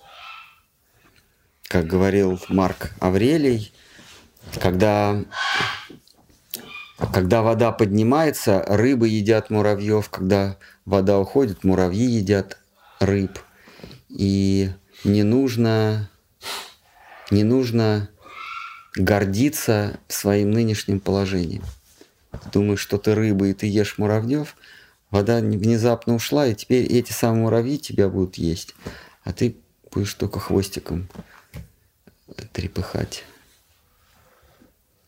И потом муравьи думают, о, какой огромный кусок еды. И вода снова поднимается. И эта рыбка э, встрепенулась и начинает этих самых муравьишек, которые беспомощно плавают, кушать.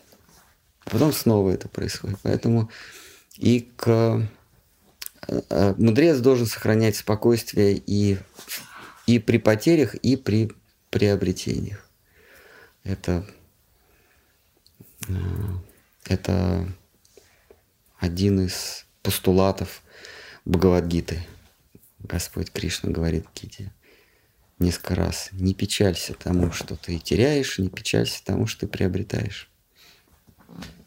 Нет, если мы, конечно, обрели свободу от диктатора, то тут, ну, тут и имеет э, смысл попрыгать и повеселиться. Можно Да, пожалуйста. Да, да, Динонат.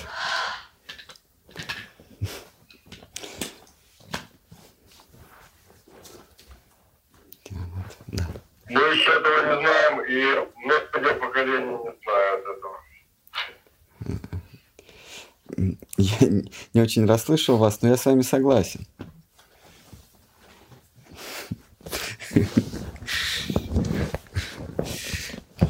Давайте. давайте. Вот э, в десятой книге Шримад Бхагаватам там в одной из глав э, сказано, что высшее существо, оно пробуждаемо ведом, ведой. А если высшее существо все в себя вбирает, то, по идее, ничего не должно быть. Но веда при этом начинает петь, и оно и высшее существо как бы оживает. И возникает обратно все. Значит, веды как-то не зависит. Веды, они существуют, э, в, ну, имеется в виду высшее существо, это во Вселенной. Ну, это да, вселенское существо. Из которого все вселенные возникают. Так? Нет, это вселенское существо, это внутри Вселенной. А, оно, а, оно пробуждается, и снова происходит акт творения. И Веда, она находит убежище в в высшем существе, но не вселенском, а в более высоком, это Вишна. Она, она в нем покоится. И потом, собственно, Веда, она пробуждает, э, ну, вот это, делает этот импульс, вот этот вот толчок к пробуждению. Э, Я а, понял, что речь идет о не, существе первичном. Нет, в нем веда, в, не, в него веда входит первичное существо Маха Вишну. Есть три Вишну. Маха Вишну есть а, Вишну, который а, в каждой частице бытия, ну, имеется в виду вместе с душой. Это не значит Вишну в каждом, в каждом вот этом вот э, атоме. Э, атомов нету, есть колебания меня. А, а, а Вишну или Кшир, э, ой, э, да, Кширдакаша Вишну это, это, это параматма. Она вместе со мной, то есть внутри меня присутствует. Вот, то есть, когда говорится, что Господь Бог в каждом атоме Вселенной, значит, в каждой душе. Потому что атом Вселенной – это душа, наблюдатель. И есть э, высшее существо в, в пузыре Вселенной. Вот это, вот это существо вырастает Брахма, да. И вот Веда, она входит в Маха Вишну, вот который а, из, из пор которого вылетает Вселенная. Она, эта Веда в нем покоится. Веда является, является ипостасью Лакшми. И- то есть Веда, она исходит от Лакшми. Под- Она же одушевленный. да, да. Все, что, все, что в мире духа, оно все одушевленное. Имеет личностную природу. И Веда, она тоже личностная. Только у нее нет, у Веды нет м, зрительной формы, а есть только звуковая форма. Эта звуковая форма, она это ом. Поэтому в, в, э, в, в Гите, по-моему, в 18 главе говорится, что каждое деяние начинается со звука Ом. Деяние имеется в виду деяние Вишну. А, Звук Ом пер- первичный, это и есть Веда. Она потом редуцируется, как, как бы вот м, такая Веда, э, Ом это зашифрованное, в, ней, в этом звуке есть все. Но потом ее вьяса разбивает на на звуки, на понятия, на предложения, на, на главы и, и на четыре веды. А, а- а изначально, она, вот как я говорил про монохроматическую стоячую волну, в ней есть все колебания, в ней есть все частоты. Но когда они все вместе, их не видно, а есть только свет. Также и ом. В нем есть, в этом звуке есть вся мудрость, вся дхарма, все, все присутствует. Но для непросветленного э, э, звуком превращается в веду, а потом в четыре веды. Потом а, в в десяти, э, потом в, в, в Брахма потом в десятисложную, которую Нарада произносит, а потом в Шимат Бхагават.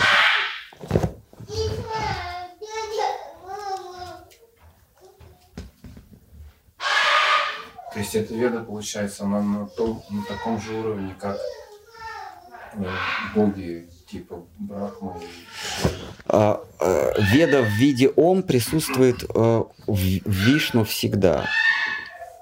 А Брахма, Брахме уже нужно в, в- а, Ом расслоенный. То есть это Брахма. Брахма произносит Веду, а Вьяса произносит, разделяет ее на четыре части. То есть по иерархии она выше, да, чем Ом, он выше, чем вот то, что произносит Брахма, вот эта Брахма Гайатри мантра, которую Брахма произносит.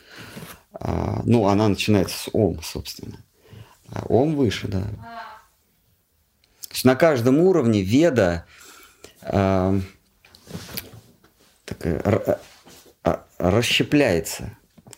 На уровне, на уровне а, мудреца, мудрецов, э, э, которые вот которые прям в верхушке вселенной находятся, им не нужна и не нужны веды, им достаточно ом. Они произносят ом, и они все это, они все знают.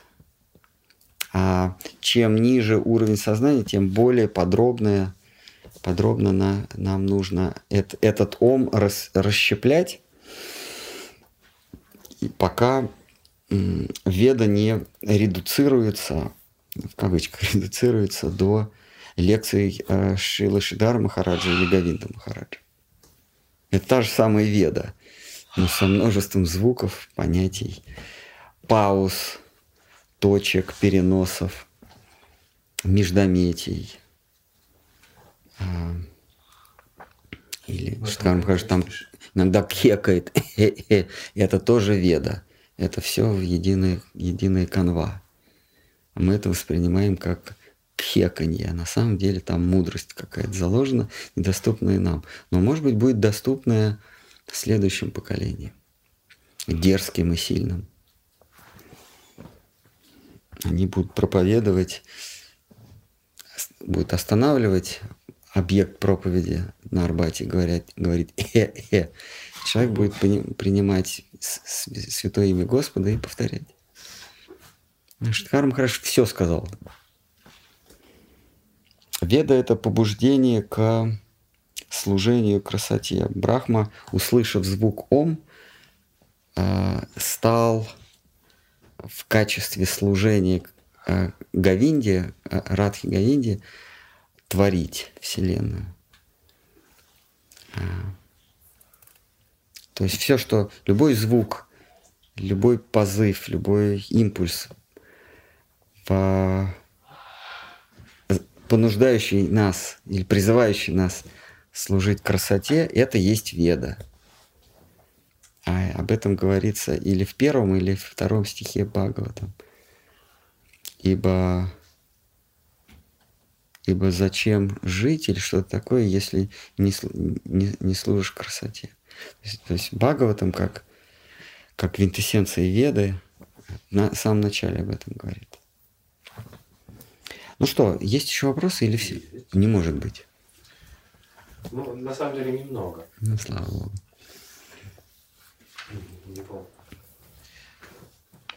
Мы, мы с прошлыми вопросами разобрались? Нет, еще. А мы тогда говорили о перерождении. Были вопросы, которые вроде как уже отвеченные. Были. Но вот есть дополняющие. Махарадж, с какого момента существо начинает... а, сейчас. Махарадж, с какого момента существо начинает чувствовать боль? Что чувствуют растения? А, так, вот что чувствует растение, сейчас я уже и не вспомню. Ну, там был уточняющий вопрос, чувствуют ли вообще они боль. А, Они чувствуют приглушенно. Вот, Ну, э, вот когда вас э, ввели в состояние наркоза и начинают сверлить зуб, вы знаете, что вам больно, но вы не чувствуете это явственно. Но вы понимаете, что если наркоз отойдет, вам будет очень больно. Но присутствует при этом страх. И вот этот страх порождает боль. То есть даже под наркозом вам, если это не полный наркоз, когда вы в полной отключке, а когда вот местный наркоз, вы понимаете, что больно. И вот эта, эта боль генерирует страх. Ну, перед полным наркозом тоже страшно. Нет, а что, тебя укололи и А все? вдруг Не, надо только ватку прижать. А вдруг не проснешься, страшно. Да не, ватку прижми, и все нормально. А, вот разные существа имеют, пребывают в разной степени а, как-то наркозного погружения. Те, кто совсем в наркозном погружении, наверное, наверное, это какие-нибудь примитивные какие-нибудь растения. А, ну, ну, сейчас мы не можем сказать, это, потому что этот опыт замы, за- за- затушеван. А, Все испытывают э, боль, но она а, в ра- разной степени. Все живые существа испытывают боль от того, что теряют то, что им принадлежит. Когда дерево пилит, оно понимает, что оно теряет ствол свой. И оно чувствует боль. Она не выражает же, что она понимает никак. Не может. Она выражает, но она выражает... Некоторые растения, они сжимаются. Есть такая... В Таиланде есть таки- такая трава, к ней прикасаешься, она такая... раз. У нее, у нее нервная система есть. Знаете, она так листочки сжимает. Так смешно. Она рас- раскрыта. Там такие, как рябина, такие листочки. Касаешься, она так, хоп. Что, Керри, что? Вот. А животное испытывает боль. Попробуйте ткнуть ножичком свинью. Она же не от удовольствия визжит, от боли. Все испытывают боль. И причинять боль другим – это тяжкий грех. Я вот только не знаю, плюшевая утка испытывает боль, если ей ногу отпилить. Что, Кирюша? Если все испытывают боль, тогда принятие просада, там, вот овощей, это же тоже как-то не очень-то хорошо. Что вы говорите? вот когда мы просад едим, там овощи у нас находятся, которые испытывают боль, вы сказали. Ну, когда их режут, да. Да, значит, что мы их мучаем, получается? Ну, мы верим, что принося их в жертву Кришне, мы даем им лучшую долю.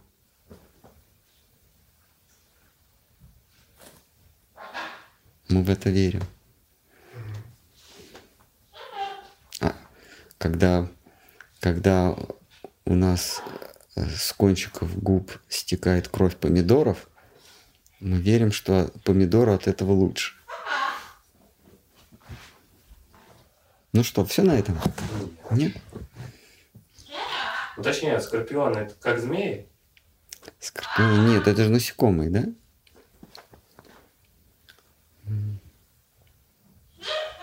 Что, окей? Совет. Я не могу сказать, наверное. Ну, по злобности они такие же, как змеи. Ну что, еще? И я думаю, остался один вопрос, который прям гремел в чате. Кришна. Был лаконично сформулирован, что не так, а, э, что не так с котами. Они птиц не любят. Они птиц ловят и едят. Вот. Это, это их, это их основной грех. Ну что, Махарадж, А. по поводу боли. Кришна. Кришна испытывает боль?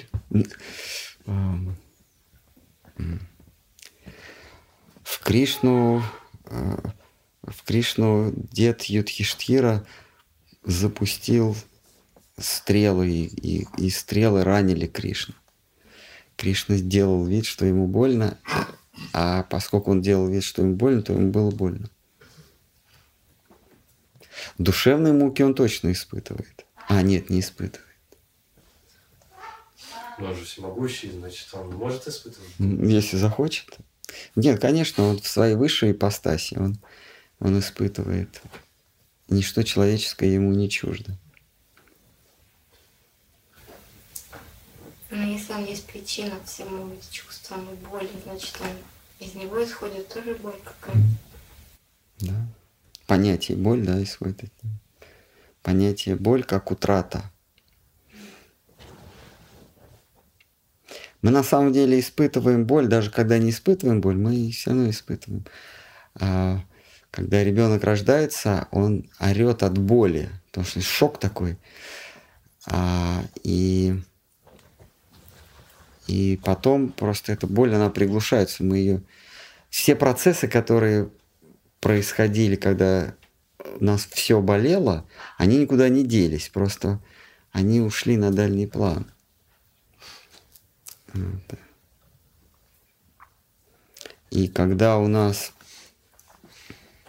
когда у нас начинает э, давать сбой механизм приглушения боли, эта боль, она вылезает, у нас, у нас что-то начинает болеть.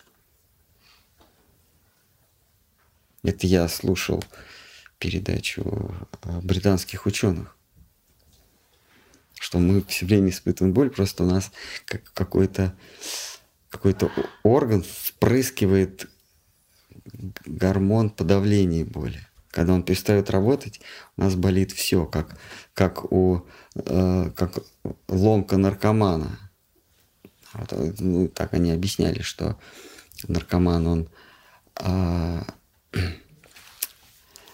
а, вот эти наркотики, они м, заби- а, отменяют работу, а, работу а, что-то там в мозгу, как, какого-то участка мозга, который подавляет боль. Потому что ты, ты употребляешь наркотики, и организм думает, что в работе этого органа уже нет необходимости. И потом, когда ты перестаешь употреблять наркотики, тот, э, который, тот орган, который впрыскивает естественный наркоз, он еще не включился, и ты испытываешь а, боль, вот эта вот ломка, когда у тебя все болит, наркоманская. Это как раз а, искусственное подавление боли уже не работает, а естественное еще не включилось. Ну, По мнению британских ученых. Махарадж, два часа назад я, я э, именно об этом разговаривал с человеком с одним. Вот то, точно, точно, вот именно вот это вот. Ну, а вы тоже смотрели это э, у британских ученых, да? Да нет, просто как-то А. мысль пришла это. Ну, Вот просто интересно вас услышать спустя два часа. Ну вот. Ну ладно. Я по, по BBC смотрел.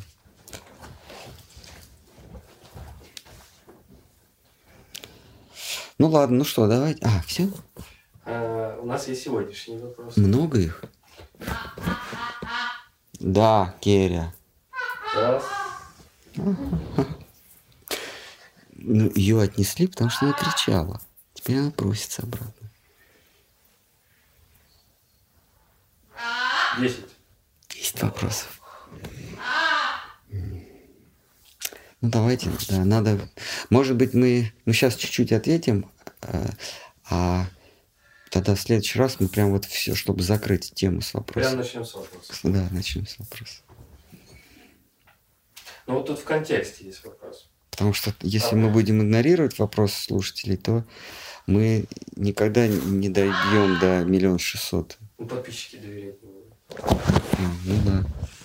Нам ведь немножко до миллион шестьсот осталось. Миллион пятьсот. Небольшой.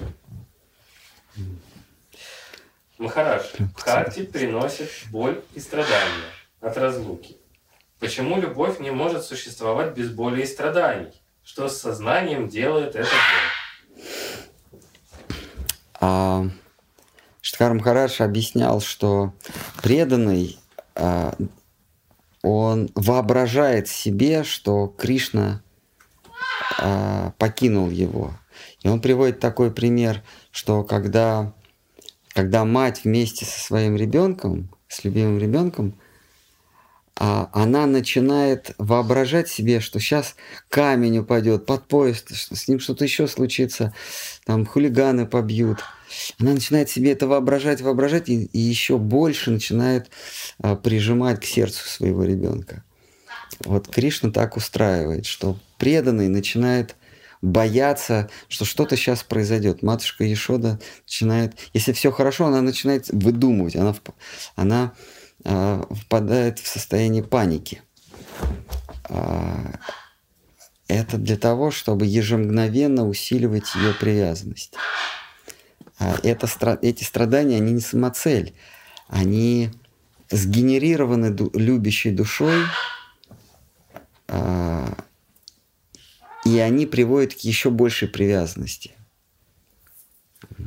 Но э, нам не нужно своим ущербным, порочным умом а, переносить страдания, которые мы знаем из собственного опыта, на страдания любящих Кришну душ.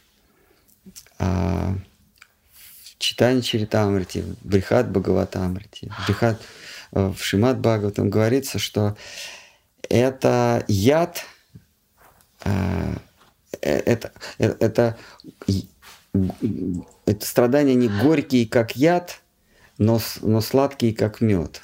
Там такая интересная, интересная, интересная метафора.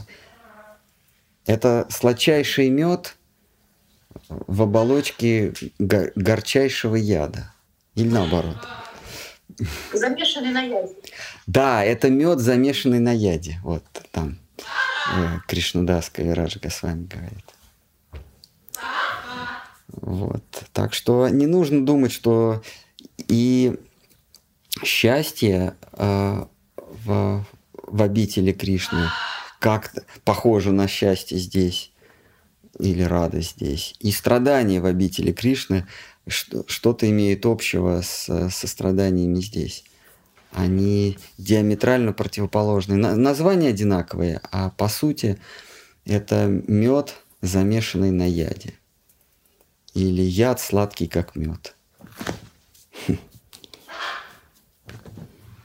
Да. Не нужно свой опыт переносить в мир любви и красоты. Его надо здесь оставить. Собственно, а, принятие в клан вайшнавов это, это и есть призыв оставить все, что у тебя есть. А у нас есть только опыт.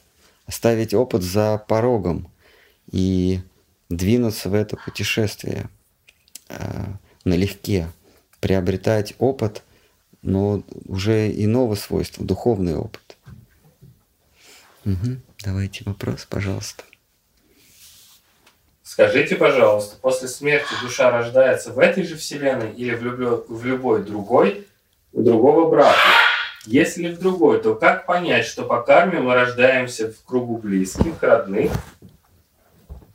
Они же остались в этой вселенной. Нет, они не обязательно остаются в этой вселенной. Э, э, точно, точно такой же набор близких и родных с такими же повадками может быть и в другой вселенной. А, а, круг самсары не ограничен одной вселенной. Мы можем путешествовать по всем этим вселенным.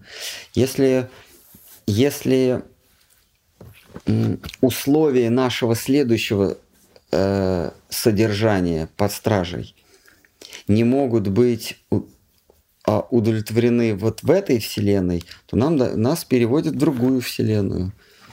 Ну, ну скажем так, если, если э, условия в этой вселенной недостаточно строгие э, для нашего приговора, ну тогда подберем вам другую вселенную. Так говорит Господь, э, Господь судьба, Ямарадж. Ну да. Например, вы совершаете что-то такое ужасное, а на дворе э, сати-юга. Ну просто нет таких условий, чтобы вы э, страдали. А, а до Кали-юги, ну так, страдали как согласно приговору. А до Кали-юги еще миллион шестьсот с чем-то тысяч лет. Ну еще долго. Ну тогда э, извольте в другую вселенную, где как раз наступила Кали-юга. Так случайно совпало. И, пожалуйста, извольте. А если ты такой умный и такой мерзавец, что а, а, разума, а, разума четырехглавого брахмы недостаточно для того, чтобы, чтобы впасть в иллюзию страдания, ну, допустим, ты, ты, сам, ты сам себе программер. Нет, подождите. Разраб. Разраб. Вот ты разраб, да, и тебя помещают в, какую, в какую-то плохую компьютерную игру, где э, другой человек, не имеющий отношения к компьютерным программам, будет страдать. А ты-то, ты-то, ты-то понимаешь, э, что все это иллюзия, это все экран, мышка, клавиатура. А, и тебя, то есть четырех, четырехглавый Брахма, он просто не может создать условия, чтобы, тебе, чтобы ты э, был в состоянии иллюзии. Ты просто а, разум четырехглавого Брахмы, четырехмозгового Брахмы, ты просто щелкаешь на раз. Тогда тебя помещают во Вселенную, где тысячеглавый Брахма, там, или восьмиглавый, ну, по, по минимуму. И тогда он тебе придумал, какой бы ты ни был супер разраб, супер разработчик, он тебе такую иллюзию придумает, что ты будешь страдать.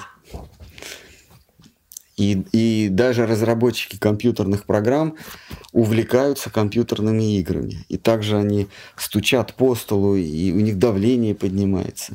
Просто нужно подобрать правильную программу.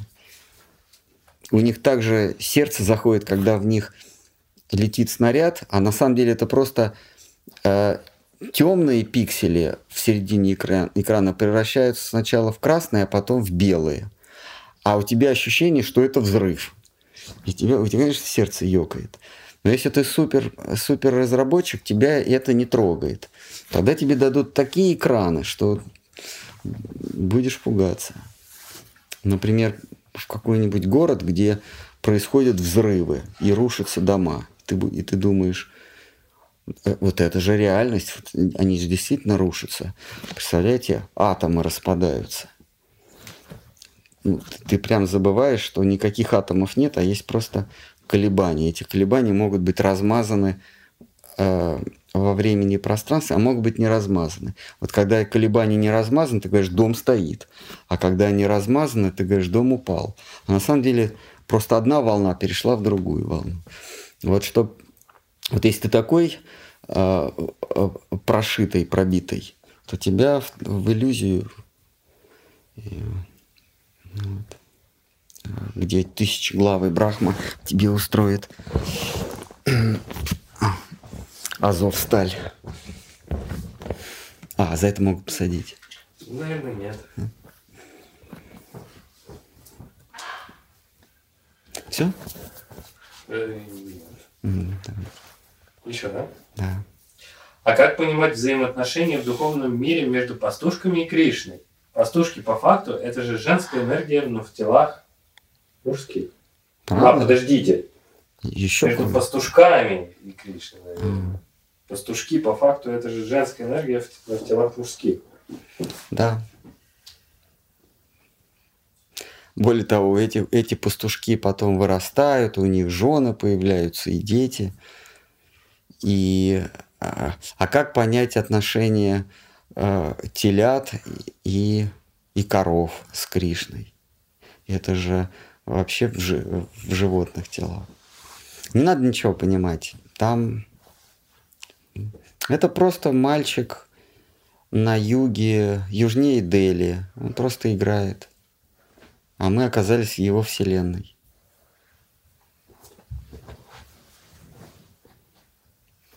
Вот так и понимаете. Я- Это я так, такую отговорку придумал, потому что у меня нет ответа на этот вопрос.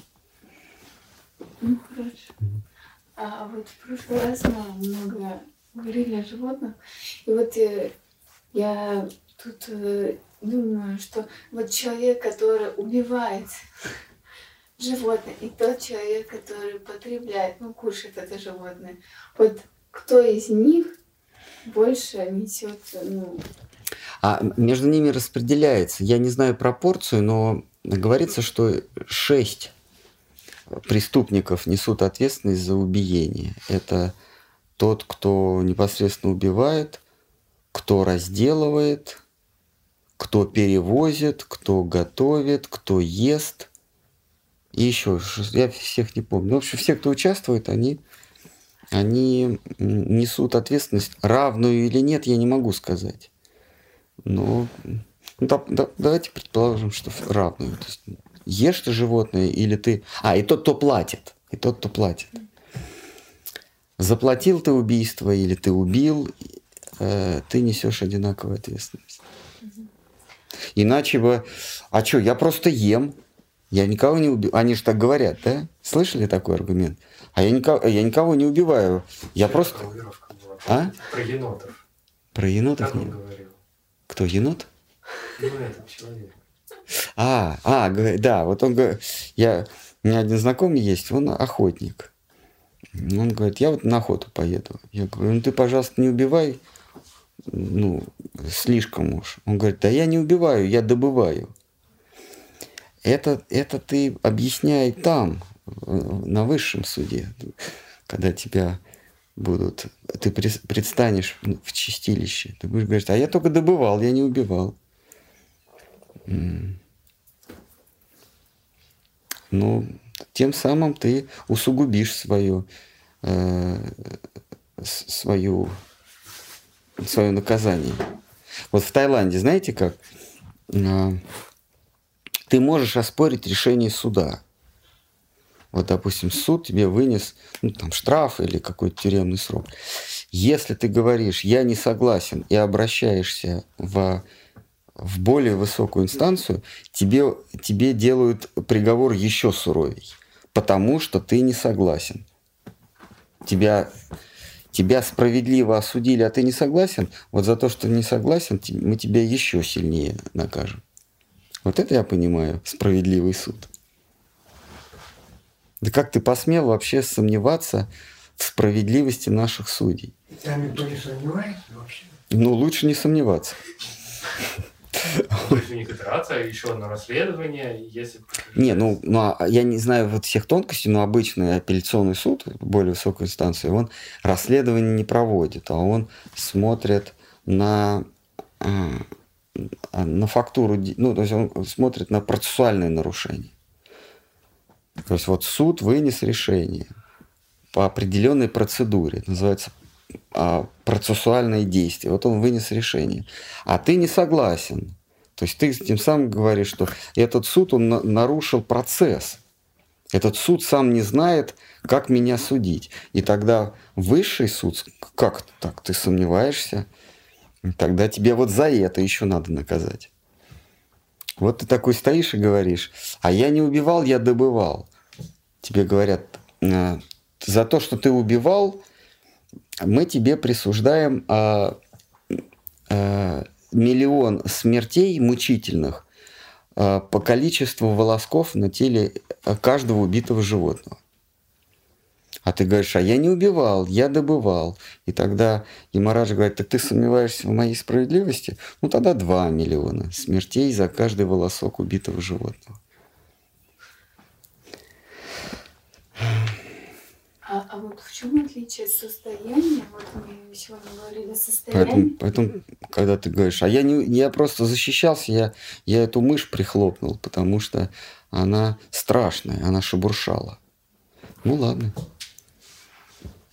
Или а моль. Что, а что или моль. делать М? тогда, получается? Накормить. С собой? Накормить, спать уложить, пусть еще свою семью пригласит.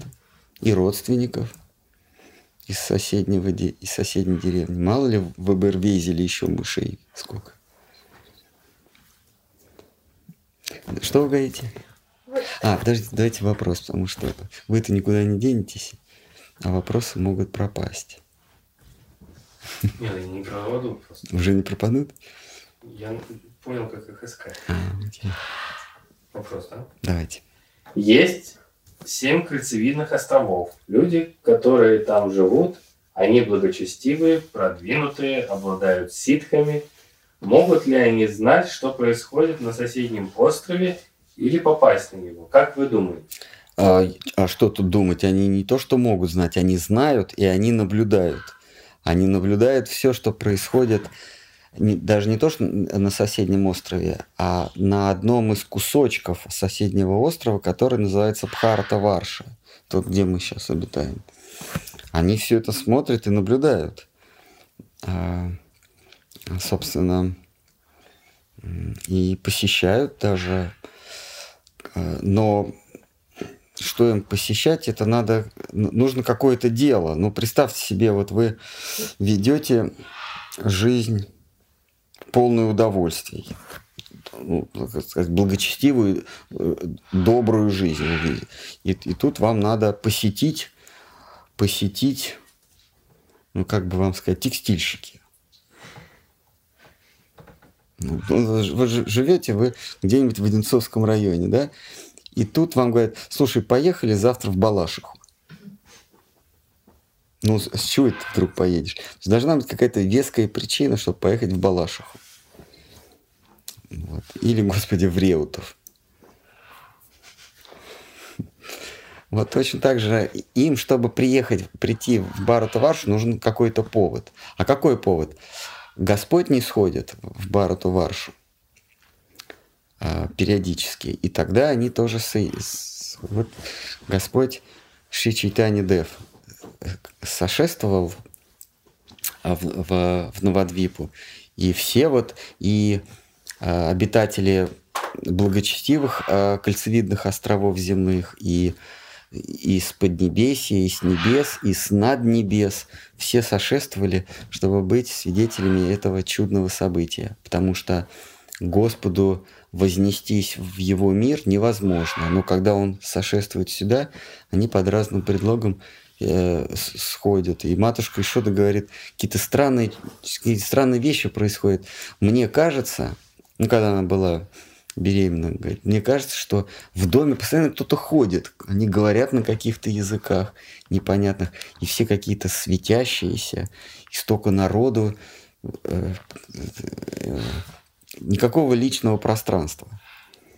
А когда он родился, там вообще было такое столпотворение из богов и жителей благочестивых земель, что Ганга можно было, то есть люди уже на земле, не, не, на суше не умещались, можно было на другую сторону Ганги перейти по головам.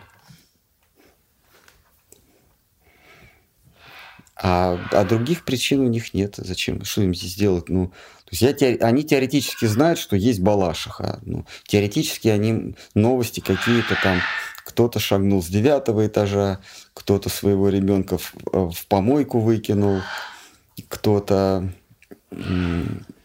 кто-то копается в просроченных продуктах. Ну, как бы они знают это. Э, кто-то кто-то э, изобрел Э, штуку, которая сжигает э, земное масло и, и, и, может, и может ехать. Может тарахтеть и вот так вот ехать. И, ну, если, конечно, не, не, не э, суперчарж. А вот он вот, вот, весь трясется и передвигается. Они, конечно, это знают. Он дымит, все коптит, но это они знают. Э, э, но повода сюда с них прилетать, при, приходить нет. Но, но бывает, они сошествуют по каким-то событиям, и тогда не говорят, ой, инопланетяне, или там как это, как это, волхвы с востока, или там Вифлеемская зме... зем... звезда, или что-то такое навыдумывают. Ну да, вот эти инопланетяне, это как раз, видимо, оттуда, с, с других, с других островов. Так, давайте. Можно один вопрос? Да, конечно. Вот преданность Гопи Вриндавану, да, и преданность Тривагры, так Гарбуния такая была, вот, угу, три, которая Кришна вылечил. Тривакра. Да, Тривакра. А, они, а есть какие-то различия между ними? Нет. Тривакра, Гарбуния, Кришна ее э, за то, что она она отдала Кришне э, одежду, царскую одежду. Ну, Кришна, представляете, в, в наряде пастуха заявился в столицу. Он такой э, Джек Восьмеркин такой, знаете. А там люди приличные ходят в туниках, с э, золотыми заклепками. А, и он, он посмотрел на себя, что он одет не по моде. А, и ему надо было э, как-то ну, приличный прикид найти. Он смотрит, какая-то тетка с этой одеждой. Вот, он ее попросил. Она горбатая. Да, или нет, там был сначала красильщик. Нет, перепутал. Был красильщик. Фарбер. А, а, а, по фамилии Фарбер. Вот. Моей бабушки. Вот. И он говорит, дай мне одежду. Он, а красильщик говорит, ты с ума сошел, что ли? Это, это одежда Камса, нашего государя. Он взял его и убил. То есть фактически это преступный, преступный элемент. Он зашел, вскрыл, вскрыл э, бутик, приоделся. Вот. И потом его встретила горбунья. И, а что у горбуньи было? А, были украшения. Да? Были украшения у нее. Он, вот. То есть человек при, приоделся, а украшений нет. А, он попросил у нее, а она ему все отдала. Она говорит, такой красивый. Э, и, и, а, а он как-то к ней с обольстительными речами. Эй, красавица! Она говорит, меня никто так ничего не называл в жизни, красавица. Ты такой, такой симпатичный, ну ладно, ты меня красавицей назвал. И она ему отдает все, все украшения. Э, вот. А и Кришна говорит, спасибо тебе за эти украшения, а проси у меня чего хочешь, я все для тебя сделаю. Она говорит, ну ты уже, так сказать, ко мне недвусмысленно подкатил, поэтому давай, приходи ко мне. Вот, и тогда он, ну он же не может к горбуне прийти, он взял ей горб, вытянул, он наступил ей на, на подошвы, на, на, на ступни, и просто вытянул, она, она вытянулась. Вот, и через, через какое-то время он, он сказал, я к тебе потом приду, потому что сейчас не, не время. У меня более важные дела, чем тут с тобой. А она говорит, хорошо, я тебя буду ждать. И через какое-то время он пришел, и с братом они пришли. Но брата он поставил э, у дверей, ну, чтобы никто не мешал. И там он с Горбуней провел какое-то время продолжительное. Вот. Э, он подарил ей те же самые отношения, э, которые связывали его с подружками в деревне. По такой милой. Она ему все отдала. Нет, если бы она, конечно, знала, что он Бог, который у нас на алтаре, она бы, конечно, так фривольно себя не вела с ним. Но в невежестве чего только не сделаешь. Ну что, будем закругляться? Как, как говорят нас дареному коню, на базаре нос оторвали. Все тогда. Хари Кришна.